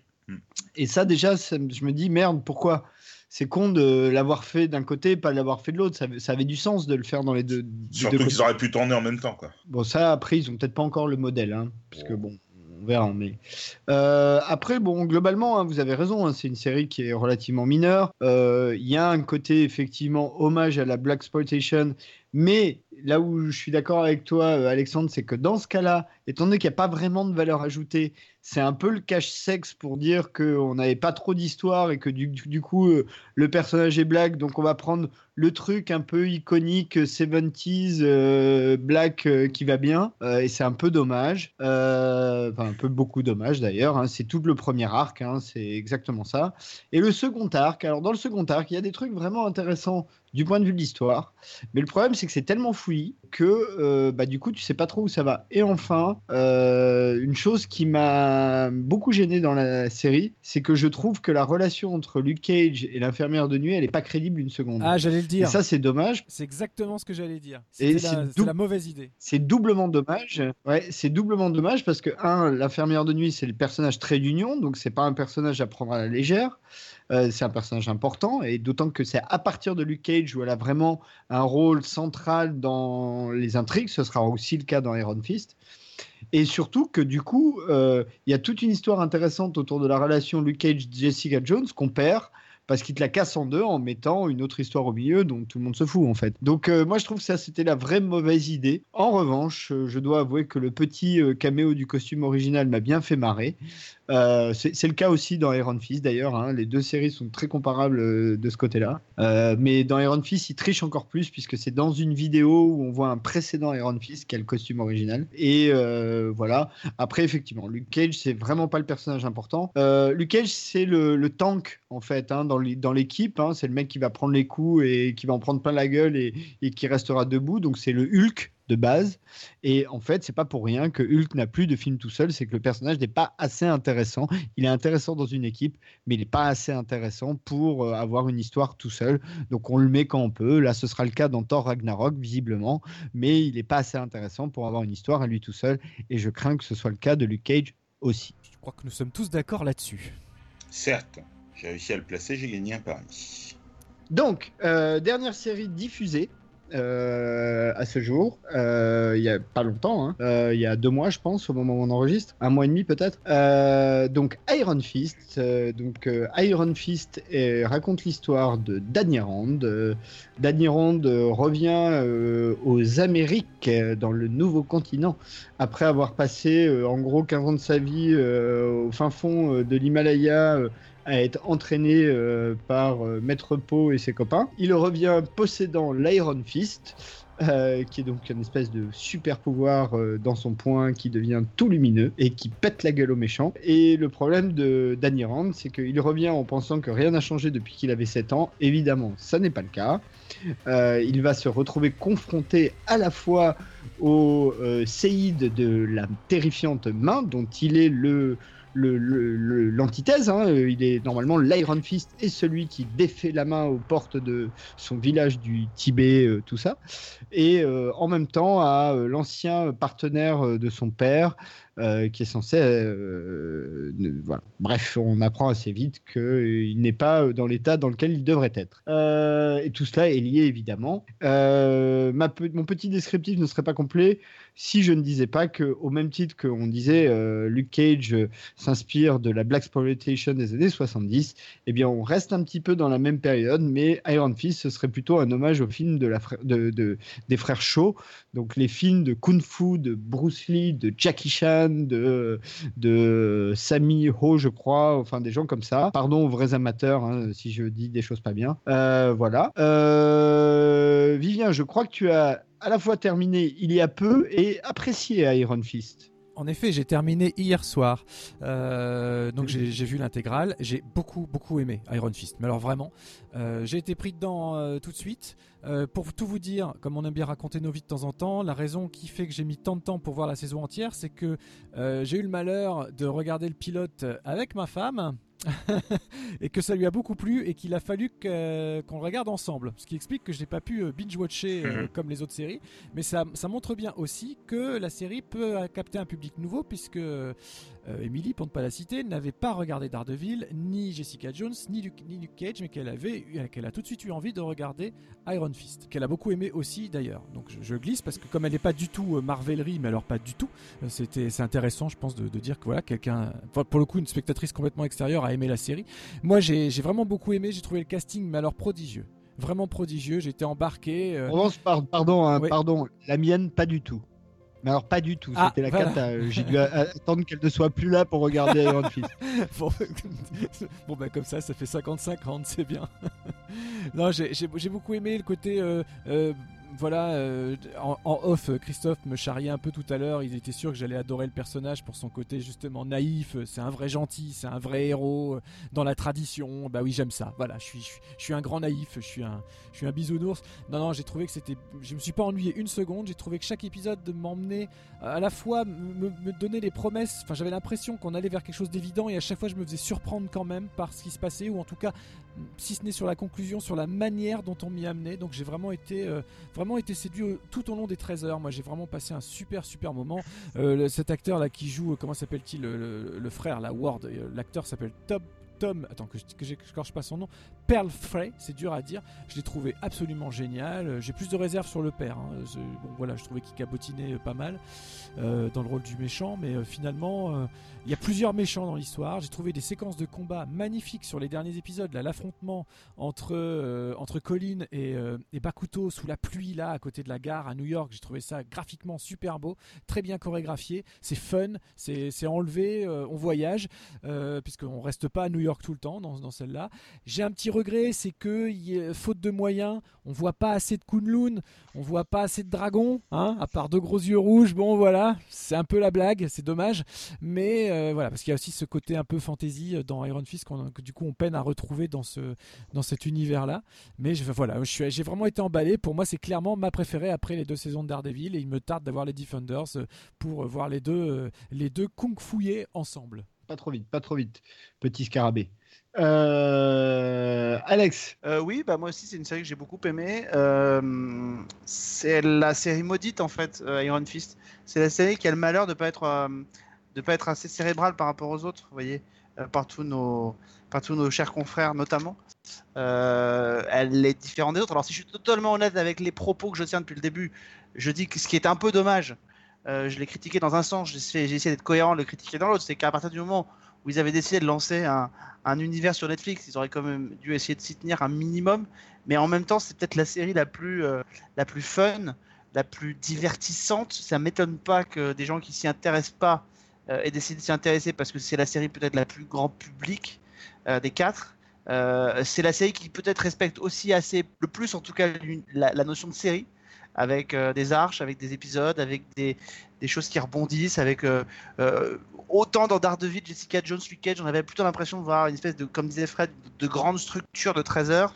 Autant là, on a presque l'impression de voir une saison comme on peut voir avec Arrow sur, sur la CW. Moi aussi, c'est ça qui me, c'est ça qui m'a plu et effectivement, le personnage est intéressant. Les intrigues, moi, ça, moi, j'ai, démarré assez vite avec le truc. J'ai été pris dedans assez vite. Je trouve que c'était plutôt très sympa. Bon, le comédien qui fait Iron Fist, euh, je vais pas non plus euh, l'encenser en disant que c'est euh, mérite euh, un, prix parce qu'il n'est pas non plus euh, charismatique à mort, mais, mais il fait le job. Il fait le job et, voilà. Et je pense que ce qui plaît et ce qui peut plaire au grand public, c'est qu'on retrouve des, points de commun avec le destin d'Oliver Queen euh, dans, dans, dans avec des choses comme ça. Donc euh, le, le personnage n'est pas, n'est pas connu en tout cas du grand public, mais euh, la structure et, et l'histoire qui est la sienne euh, rappellent forcément des choses à tout le monde. À tout le monde, Ah. pardon. Donc je crois que c'est ça qui plaît, quoi. Euh, C'est accessible comme série. alors avant de passer la, la- la parole à, à- à Frédéric, euh, je, je- Oula. je vais, je vais juste préciser quand même le- une des particularités, euh, enfin pas des particularités, mais euh, dans les séries Netflix, tous les personnages sont des personnages qui à un moment ou à un autre chez Marvel ont eu un comics à leur nom. ou pas loin, alias c'est pareil. Euh, que ce soit Daredevil, Luke Cage et Iron Fist sont deux personnages qui, moi, quand je disais des comics, j'avais 12-13 ans, c'était des personnages quand même, euh, c'est niveau 2, mais important quand même, quoi. Euh, c'est pas des c'est pas des personnages que tu vois qu'une fois dans un coin euh, d'une BD. Euh, ils ont ils avaient leur série, ils étaient réguliers, on les voyait souvent. Enfin voilà. Euh, Frédéric, je vous en prie. Oh là là, Frédéric, au secours.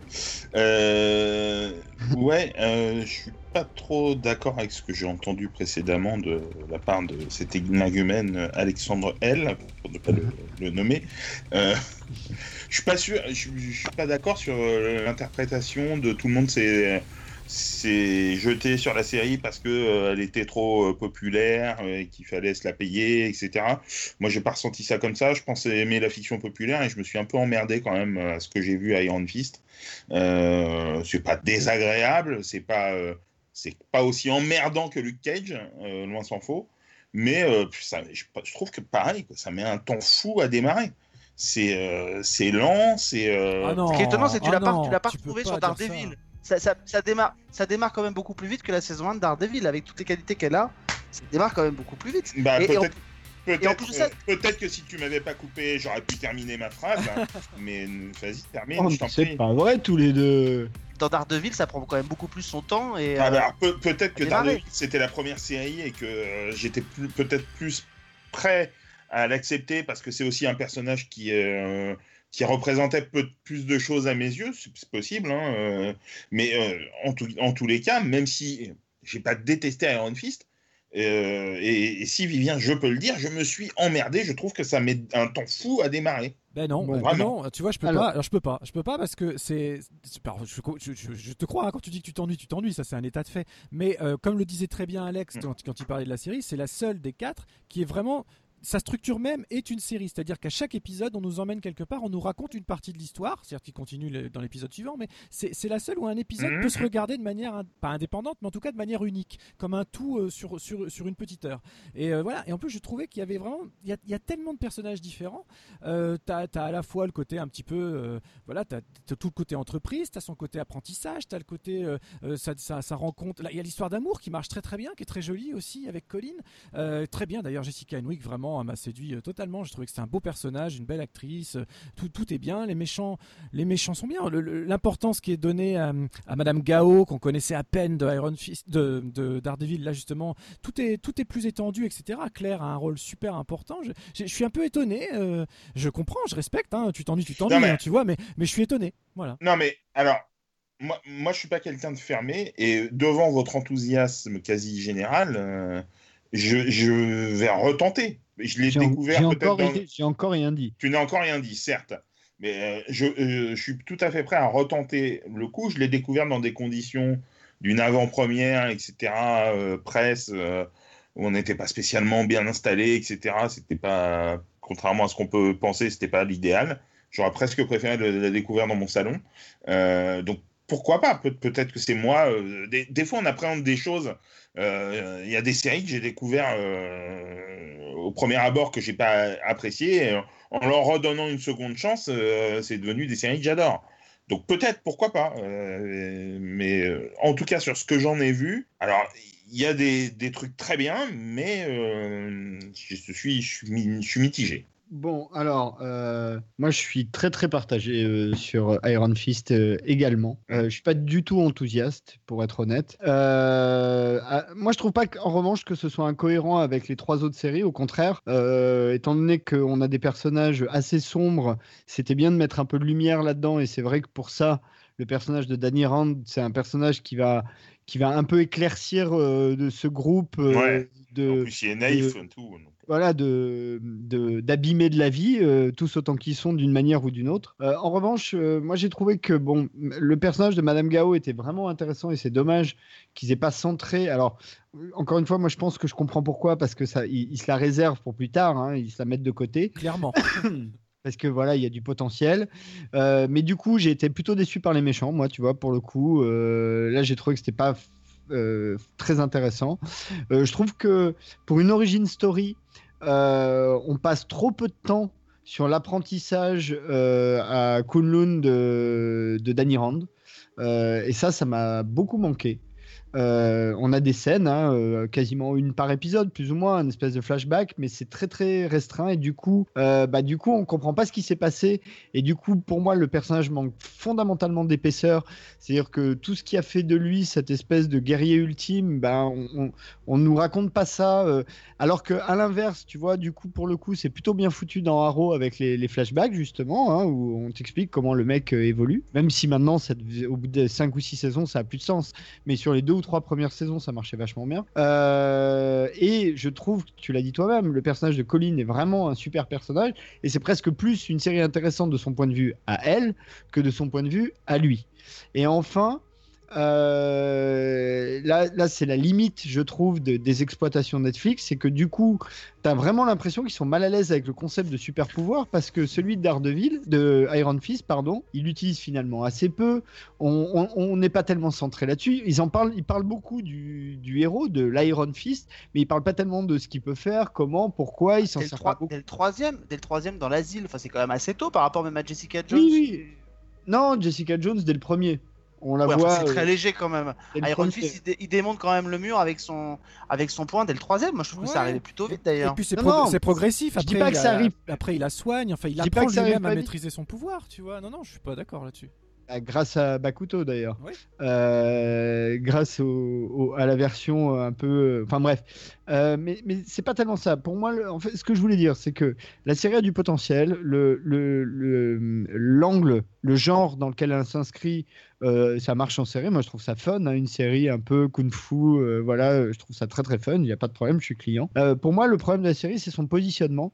C'est que comme elle arrive c'est la quatrième origin story, donc en même temps, on en a déjà soupé trois, c'est compliqué de se renouveler là-dessus. Et en même temps, c'est la dernière série juste avant les Defenders qui doit être le gros projet.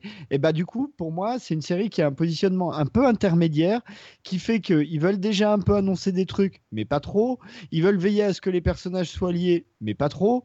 Ils veulent, enfin, en fait, c'est une série où ils avaient tellement de contraintes à mettre dedans pour préparer les Defenders que l'espace pour le personnage auquel elle est consacrée m'a pas satisfait moi. Ah, écoute, je l'ai pas ressenti comme ça. Puis alors, je voudrais rebondir parce que en fait, depuis le début de la conversation sur Iron Fist, euh, vous arrêtez pas de citer Arrow.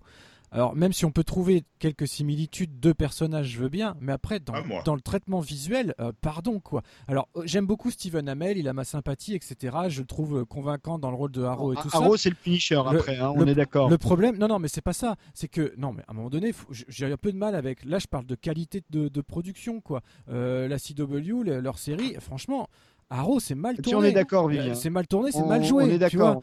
Donc, euh, à un moment donné, j'en ai marre. Non, mais On je est d'accord, les séries des- Netflix, c'est pas des séries tournées au Canada euh, avec sont- euh, un tiers du la- budget. Oh, euh, s'il eh, s'il vous plaît, non, les gars, les gars euh, non, alors franchement, Vivien, je suis désolé, mais euh, je m'a- je m'attendais vraiment pas à, que- à ce que quelqu'un comme toi tombe dans ce panneau-là qui est de faire une espèce de hiérarchisation euh, entre les chaînes euh, sous prétexte que Non, non, la CW, attends, elle a des attends, je te qui sont- coupe, je te coupe. sont très Je- bien j'ai faits, fait, j'ai attends. fait aucune généralisation, j'ai juste parlé de Arrow.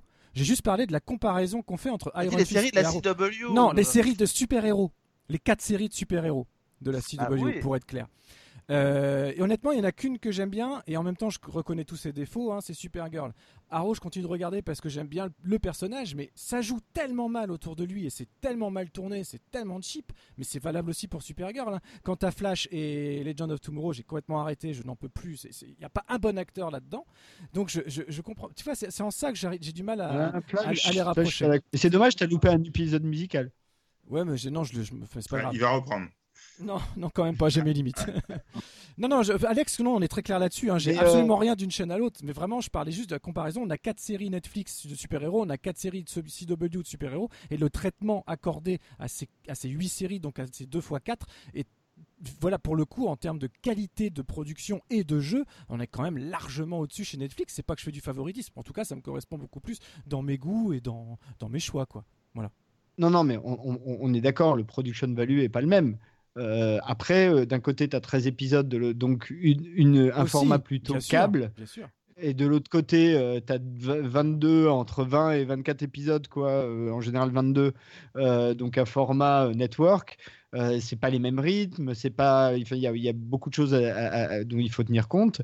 Netflix en plus n'a pas euh, tout à fait les mêmes contraintes de diffusion, enfin, euh, et, une diffusion internationale garantie euh, par ses propres moyens, ce qui est quand même un avantage concurrentiel assez énorme par rapport même au câble, qui doit quand même vendre ses programmes à d'autres diffuseurs. Netflix déjà dans je sais plus combien de pays, ils ont pas besoin quoi, ils, ils les diffusent en direct. Donc c'est vraiment comparer des choses qui sont pas tout à fait comparables. Maintenant, il, faut être honnête, les séries Marvel, Netflix ont une grosse production value.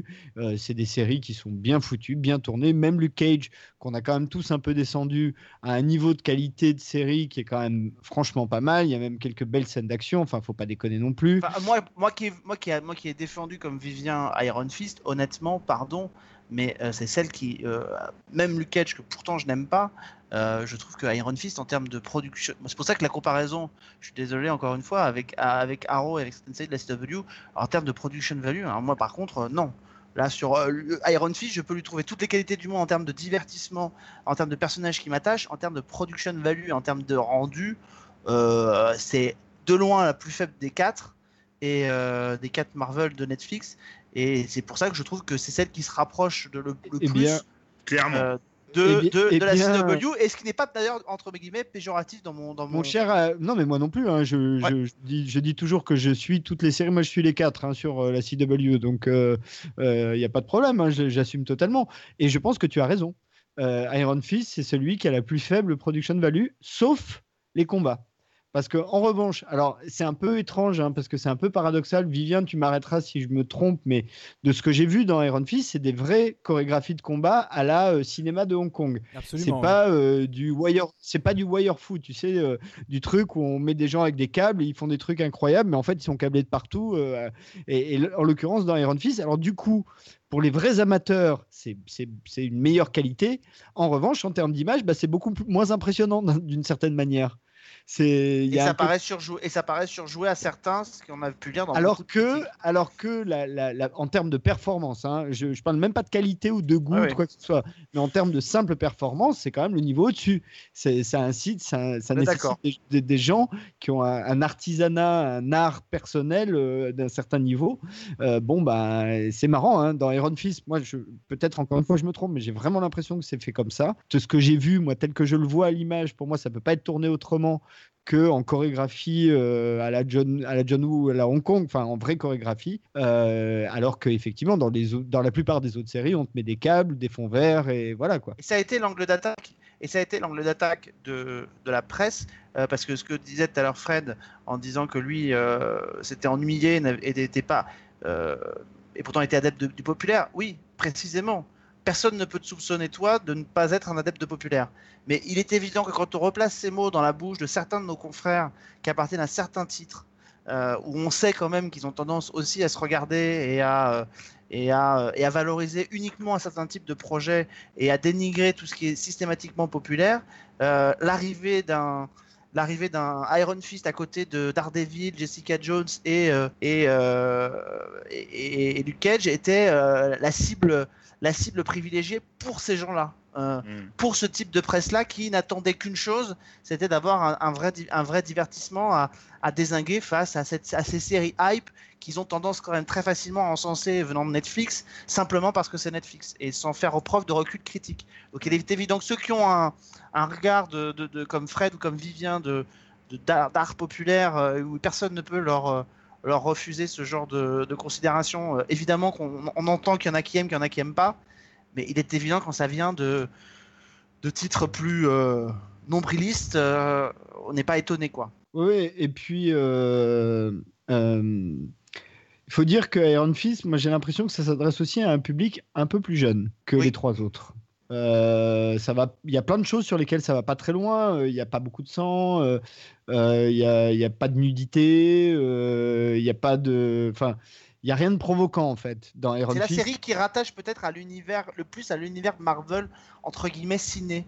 Euh, même Sans si doute. on a moins d'effets, moins de trucs, mais c'est peut-être la série qui permet de raccrocher un peu les wagons euh, avec l'univers ciné et avec l'univers peut-être ciné que va nécessiter The Defenders.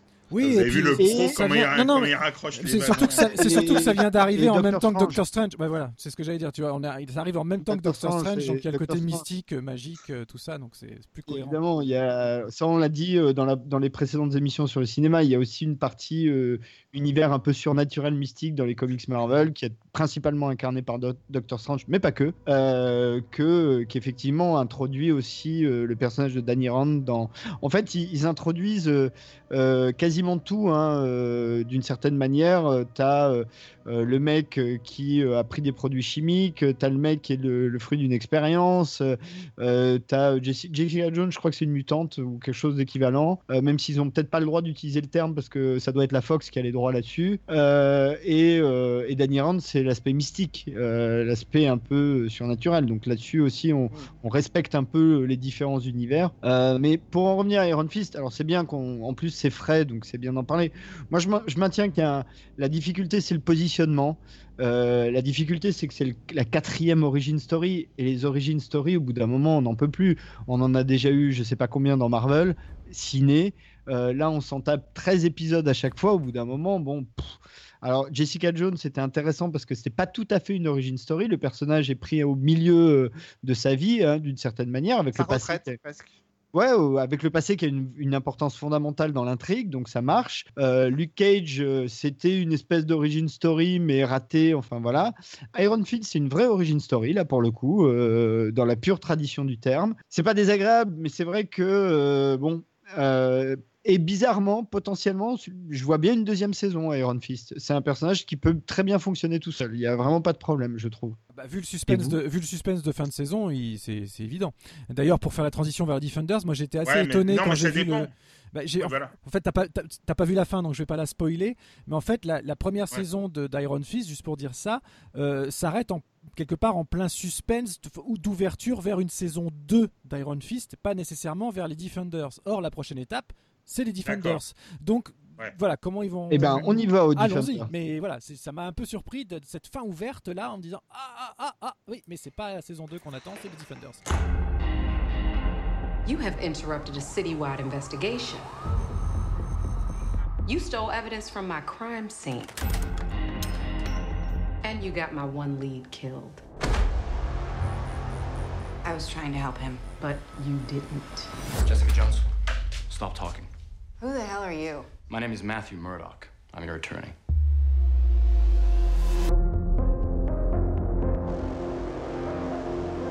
How does being Harlem's hero allow you to live an actual life? Right now, I just want to help people.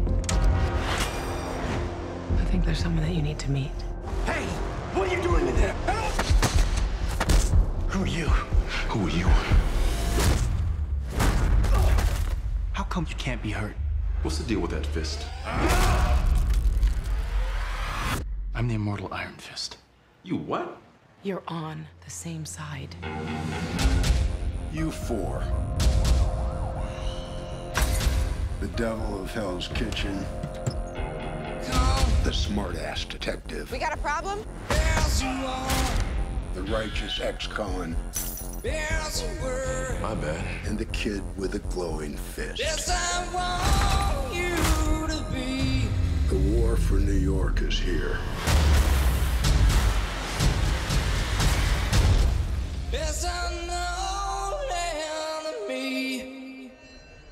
So get your shit together. The more connections you have, the easier it will be to break you. You look like an idiot. Your scarf.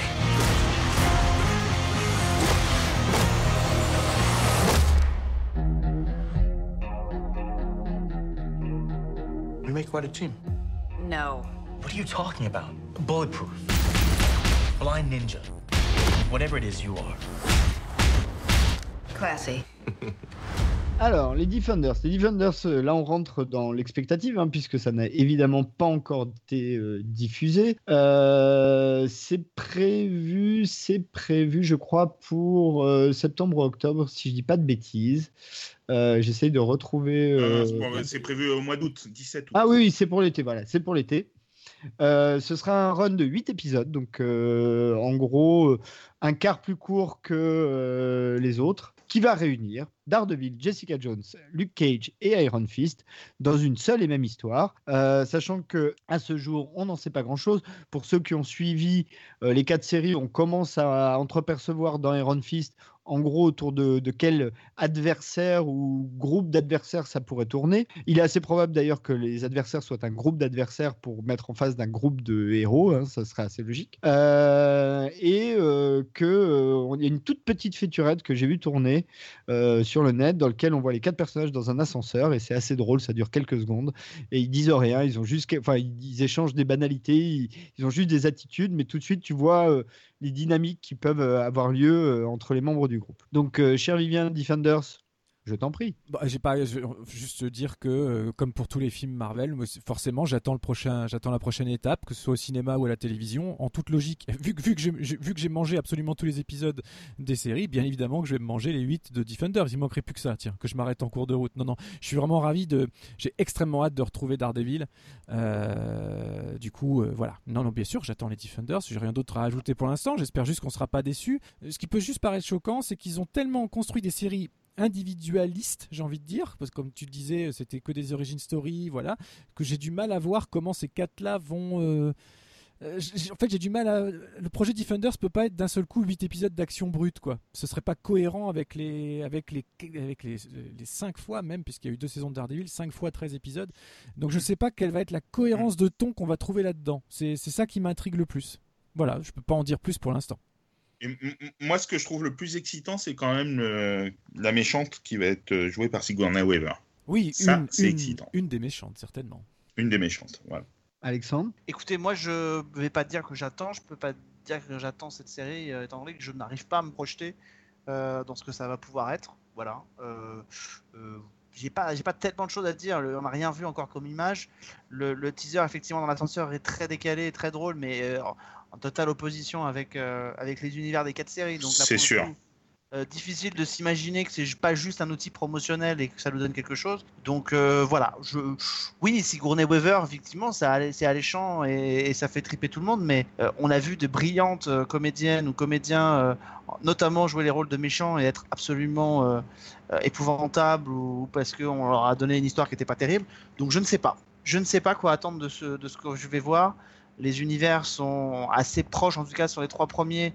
Euh, donc, euh, si on multiplie un sombre par un sombre par un sombre, euh, j'espère que ça va pas devenir un sombre à la- au cube parce que ça va être très dépressif. Donc voilà, donc je ne sais pas. Franchement, je ne sais pas. Bah écoutez, moi, comme d'habitude, je suis assez fasciné par le projet industriel et de, le voir arriver au bout. Donc rien que pour ça, je suis curieux de voir ce que ça va donner. Parce que là, on a vu, on sait, on n'a pas tous vu tout, mais bon, moi, Vivien et moi, on a vu quand même 65 épisodes qui conduisent à ces 8 tout petits épisodes. Donc c'est intéressant de voir où ça va nous mener. En revanche, je trouve que la, la- la- la bonne idée, euh, c'est euh, effectivement de faire un, un- un run comme ça, euh, voilà, et peut-être que Defender saison 2, ce sera dans 3 ou 4 ans, avec peut-être même d'ailleurs pas tout à fait les mêmes personnages. Ça, c'est possible.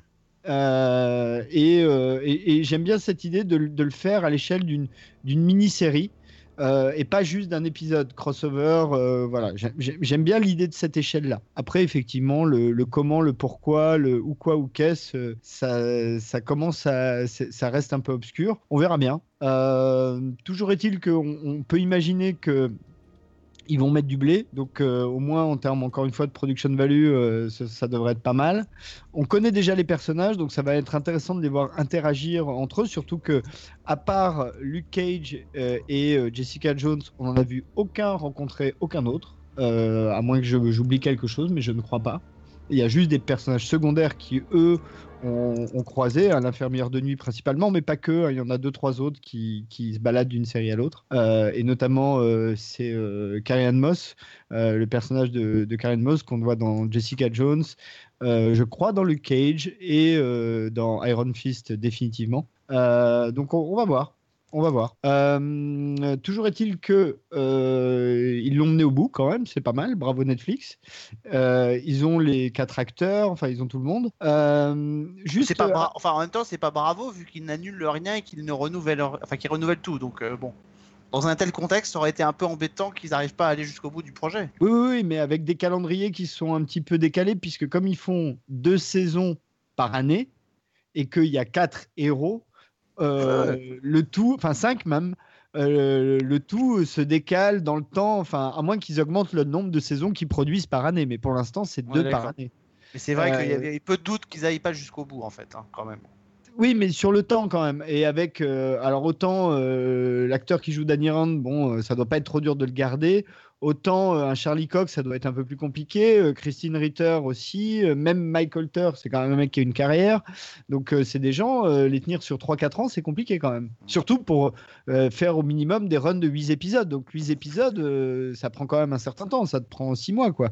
Enfin, peut-être pas, mais euh, pas loin. Donc euh, bon. Euh, quelque chose à ajouter sur les Defenders? Non. Non, bah, on, on attend- on en reparlera, on en reparlera la saison prochaine.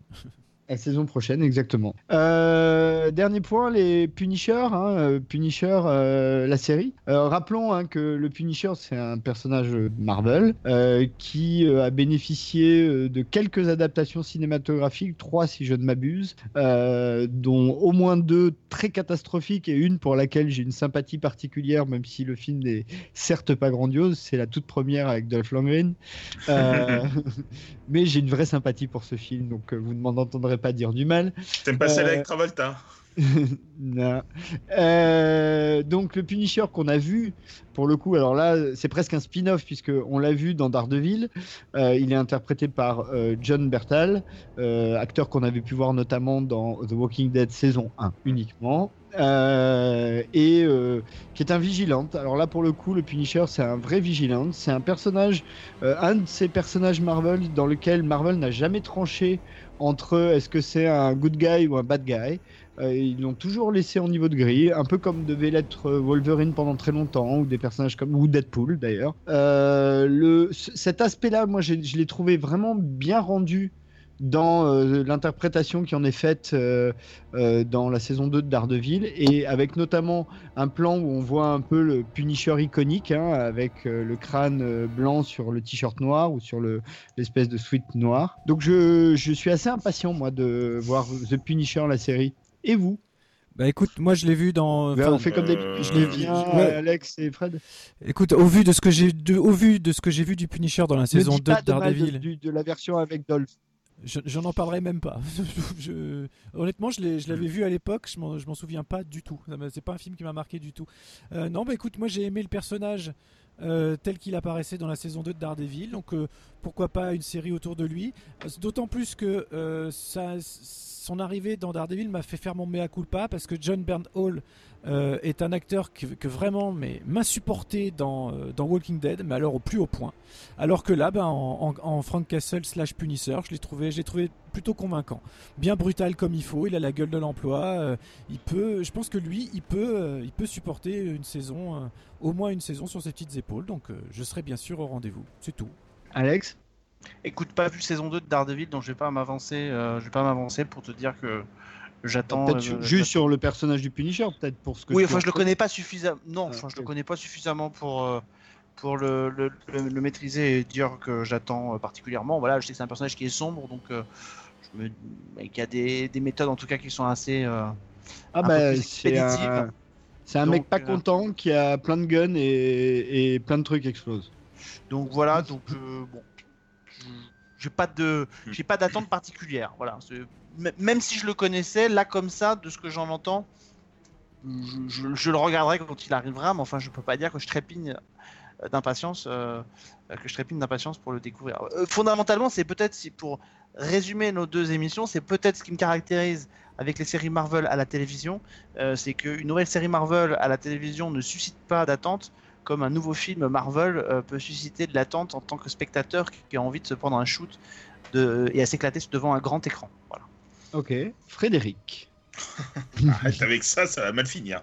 Euh, euh, bah, moi non plus, j'ai pas vu la deuxième saison de Daredevil, mais pour le coup, par contre, j'attends euh, le Punisher avec impatience et de le découvrir dans la saison 2 de Daredevil et dans sa propre série parce que c'est un personnage qui me qui m'enthousiasme plutôt et euh, voilà, j'aime euh, j'aime le le, le perso. Euh, moi, j'aimais bien la version avec Dolph Lundgren, donc euh, Yeah. Donc voilà, et euh, ouais, ouais, je ouais, je pense que ça peut être tout à fait ma cam, ça par contre. Bon, en revanche, je suis prêt à vous le signer, à mon avis, euh, Daredevil. Comme chaque série euh, adaptée de Marvel s'inspire d'un genre, là, ce sera du bon vieux Rambo slash Expandable slash euh, enfin, Oui. tout ce genre de trucs, euh, Delta Force, euh, enfin, tu vois, Ça va être du très très lourd, hein. ça, ça- ça va être gras, quoi.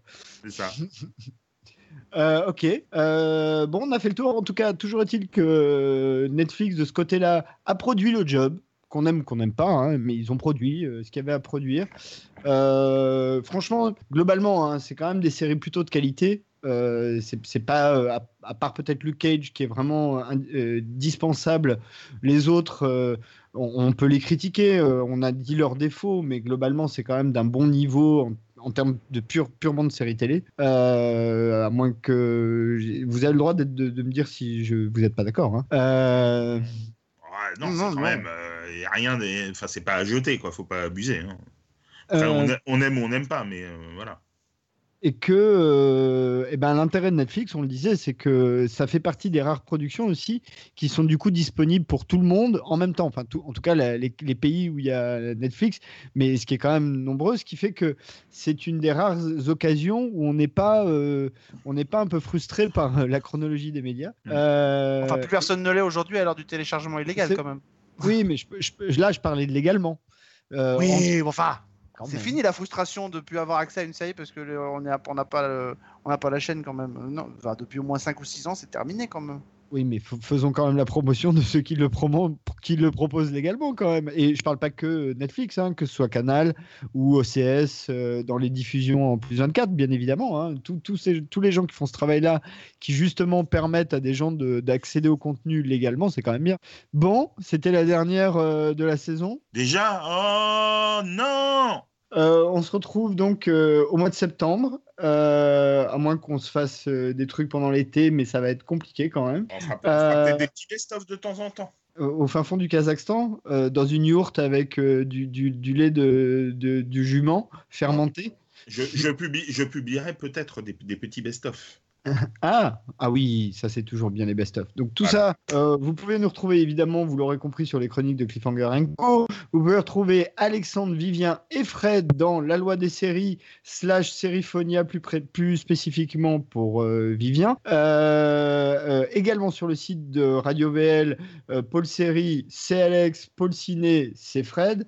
Et bah, je crois, et évidemment Vivien dans l'écran fantastique comme il se doit. Et il m'a avoué qu'il avait plein de projets en cours pour nous faire des tops articles euh, sur des trucs, euh, on est tous jaloux et qu'après il va crâner qu'il a rencontré des gens euh, et qu'il a vu des tournages. Euh, je ne sais pas si euh, les chroniques de Cliff- Cliffhanger vont couvrir Cannes cette année ou pas. Si, Ah, alors je vais peut-être dire un mot là-dessus parce qu'on sera à peu près dans, dans cette période-là.